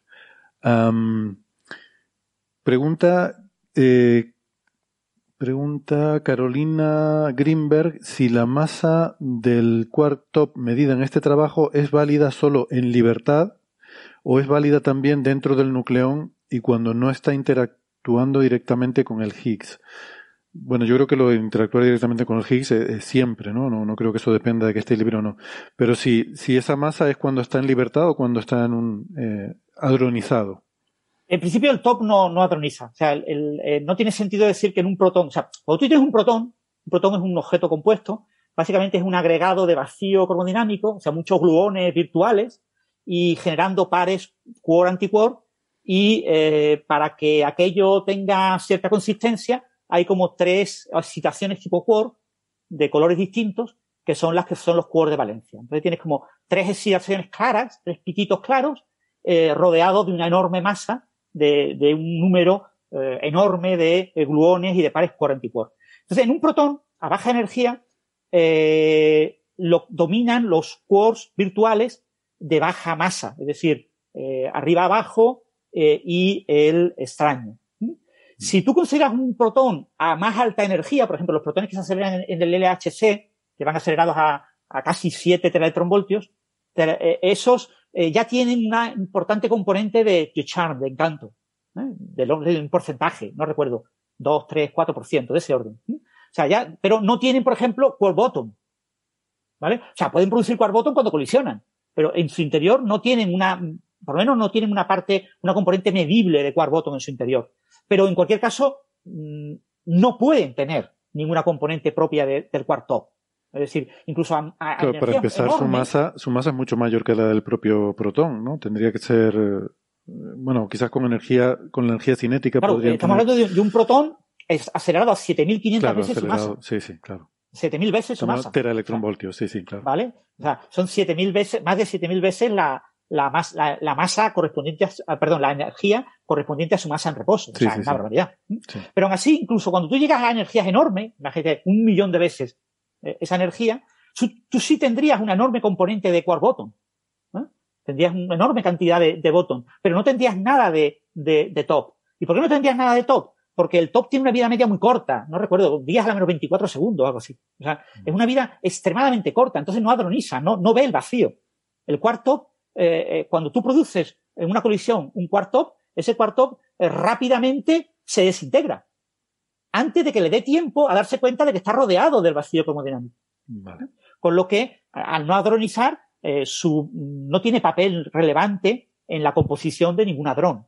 No, podemos decir el toptonium, el toptonium no existe. No existe. Sería una Vale, no sé si dije, la pregunta era de Carolina Greenberg. Eh, gracias por la pregunta, interesante. Sebra pregunta, está relacionada.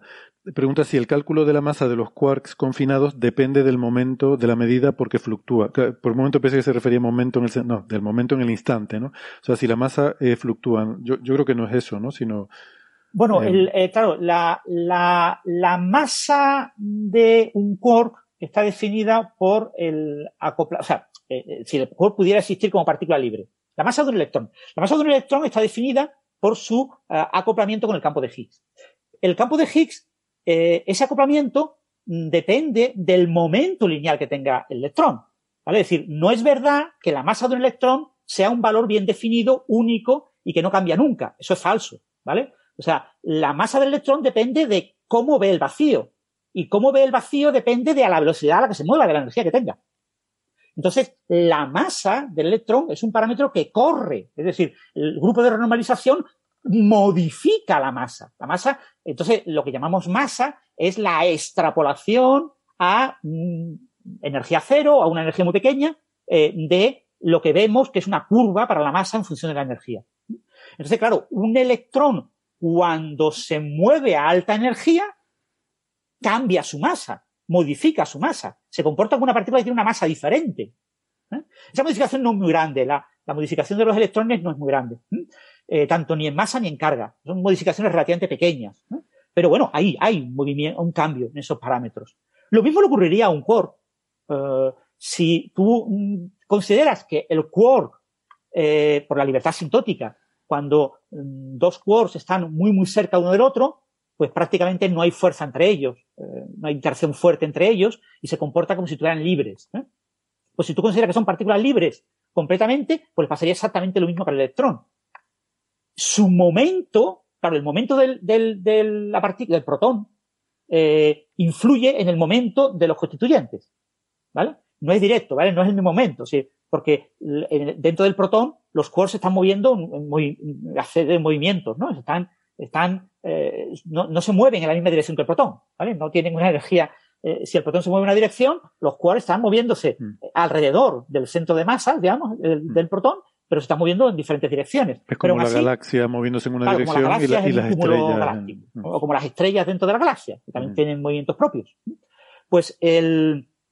Entonces, esos quarks eh, con el momento que tengan, será cómo verán el vacío de Higgs. Y entonces tendrán una masa. El acoplamiento con el vacío de Higgs dependerá de ese momento lineal que tengan, de esa energía cinética que tengan. Con lo que, igual que le pasa al electrón, su masa cambiará con la energía. De cuando tú tienes un protón a alta energía, estás modificando la energía de sus constituyentes, de, sus quarks y antiquarks dentro, y esos quarks y antiquarks tienen unas energías diferentes, así el protón tiene una menor energía o, está, entre comillas, en reposo. Entonces, eh, la masa de esos quarks depende de esa energía. Y en la cromodinámica cuántica sí hay un cambio relevante, ¿vale? La, la constante de acoplamiento de cromodinámica cuántica varía mucho, varía muchísimo con la energía, ¿eh? Pasas de, de un electrón voltio, que pues, rondarás la unidad, 0,9, 0,8, eh, a eh, 100 voltios estás hablando de 0,12 o algo así. O sea, eh, hay una variación muy grande en un rango de, energía relativamente pequeño. Por eso la interacción fuerte eh, a una escala grande, yo sé, 10 a la 12, 10 a la 14 voltios, ya tiene una, su, intensidad es comparable a la del electromagnetismo y casi se, se unifica con el electromagnetismo. Vale, para terminar, un anuncio para la próxima semana. Gastón, que te pido disculpas, lo quería haber eh, hecho al principio, eh, que habíamos comentado, pero se me fue el santo al cielo con tanta conversación sobre dioses egipcios y demás. Me, eh, me olvidé que eh, querías comentar un aniversario, ¿no? Estas noticias de aniversario siempre las damos al principio, pero pido disculpas. Se me fue. De 50 Ah, sí, años, quería- ¿no? De que se cumplen. Sí. Sí, se, se cumplen 50 años de, del- la invención de un método, podemos, yo que soy un realista dogmático, pues el, descubrimiento de, de un método, pero la, invención de un ahí método de y se cálculo, descubrió, ¿no? Perdón, Exacto. eh, el- descu- el- la invención de un método de cálculo que es básicamente lo que está atrás de la mayoría de los cálculos de teoría cuántica de campos, que es eh, el hecho de que sabemos cómo lidiar con los infinitos. No es la única, pero la más. Y eso, eso se cumple en 50 años, es un resultado muy importante. Y de bueno, eso podemos hablar en otro momento. Justo la, la, eh, la semana que viene organizamos una conferencia en- para homenajear esos 50 años del descubrimiento de lo que se conoce como regularización dimensional.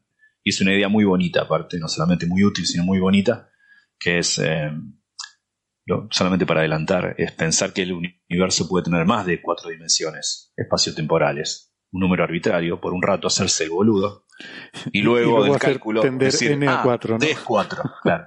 Pero eso que parece una estupidez eh, es la forma en la que entendemos cómo domeñar los infinitos que de otra manera eh, embarrarían los cálculos en teoría cuántica de campos. Hace 50 años aprendimos cómo hacerlo, o mejor dicho, dos personas nos enseñaron cómo hacerlo, y bueno, es un poco... eh, Pero tú sabes, tú sabes que eso es un chiste, ¿no? O sea, eh, realmente, eh, eh, tú conoces ese, o sea, yo me acuerdo de los tiempos de la facultad, hay la historia de un físico y un matemático que van a una charla de geometría eh, diferencial en cuatro dimensiones y, y sale ahí el físico diciendo, no he entendido nada, yo todo esto, visualizar cosas en cuatro dimensiones me, me resulta imposible. Y el matemático dice, nah, es fácil, te las imaginas en n y luego particularizas n igual a 4. Claro. Bueno, no sabía el chiste, pero es exactamente lo que todos tipos, Exactamente Bolini y. Giambiaggi hicieron, digamos. Sí. Y es una forma de identificar, encapsular los, los infinitos. Luego hay que erradicarlos con otro método que se conoce como renormalización. Pero el método de regularización es como identificar dónde esos infinitos están para luego hacer algo con ellos, que es deshacerlo- hacerlos desaparecer. Y eso fue un descubrimiento de Giambiaggi y Bolini en el 72, pero que es eh, el epítome de una serie de trabajos que hicieron con otras personas, con Alberto Sirling, que falleció lamentablemente hace pocas semanas, eh, González Domínguez y mucha otra gente, y que simultáneamente, unos meses después, fue redescubierto por, por Beltman y Tuchf, o como se pronunciare en mi holandés, es tan bueno como eh, el castellano de Tuft. Y, y bueno, Ah, espera, eh, te este- refieres, eso- espera, eso- espera, ese, me lo- ese creo que me lo sé. Te refieres a Ed Hoft, el que es apóstrofe T claro. H O O F T. Sí. Es que hablé una vez con él y me estuve enterando muy bien Ah. de eso, mucho detalle. Es Ed Hoft. Ok, Y- yo y no, Gastón, no- ¿lo habéis invitado a, a Gerardus a Argentina o no? Eh, no, no, no sé si lo invitamos, ciertamente no viene, pero, pero tenemos a Maldacena, así que nos da igual. Vale, entonces.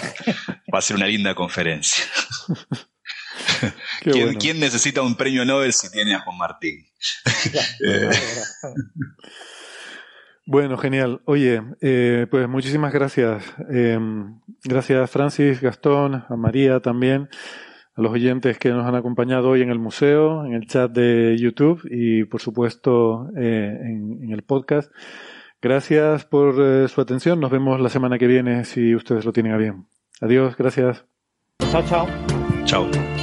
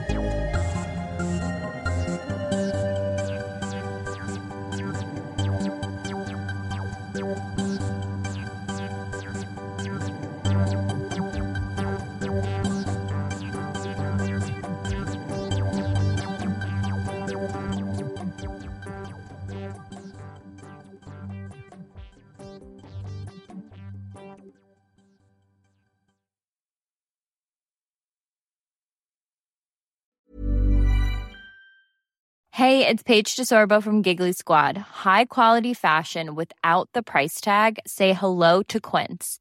I'm snagging high-end essentials like cozy cashmere sweaters, sleek leather jackets, fine jewelry, and so much more. With Quince being 50 to 80% less than similar brands.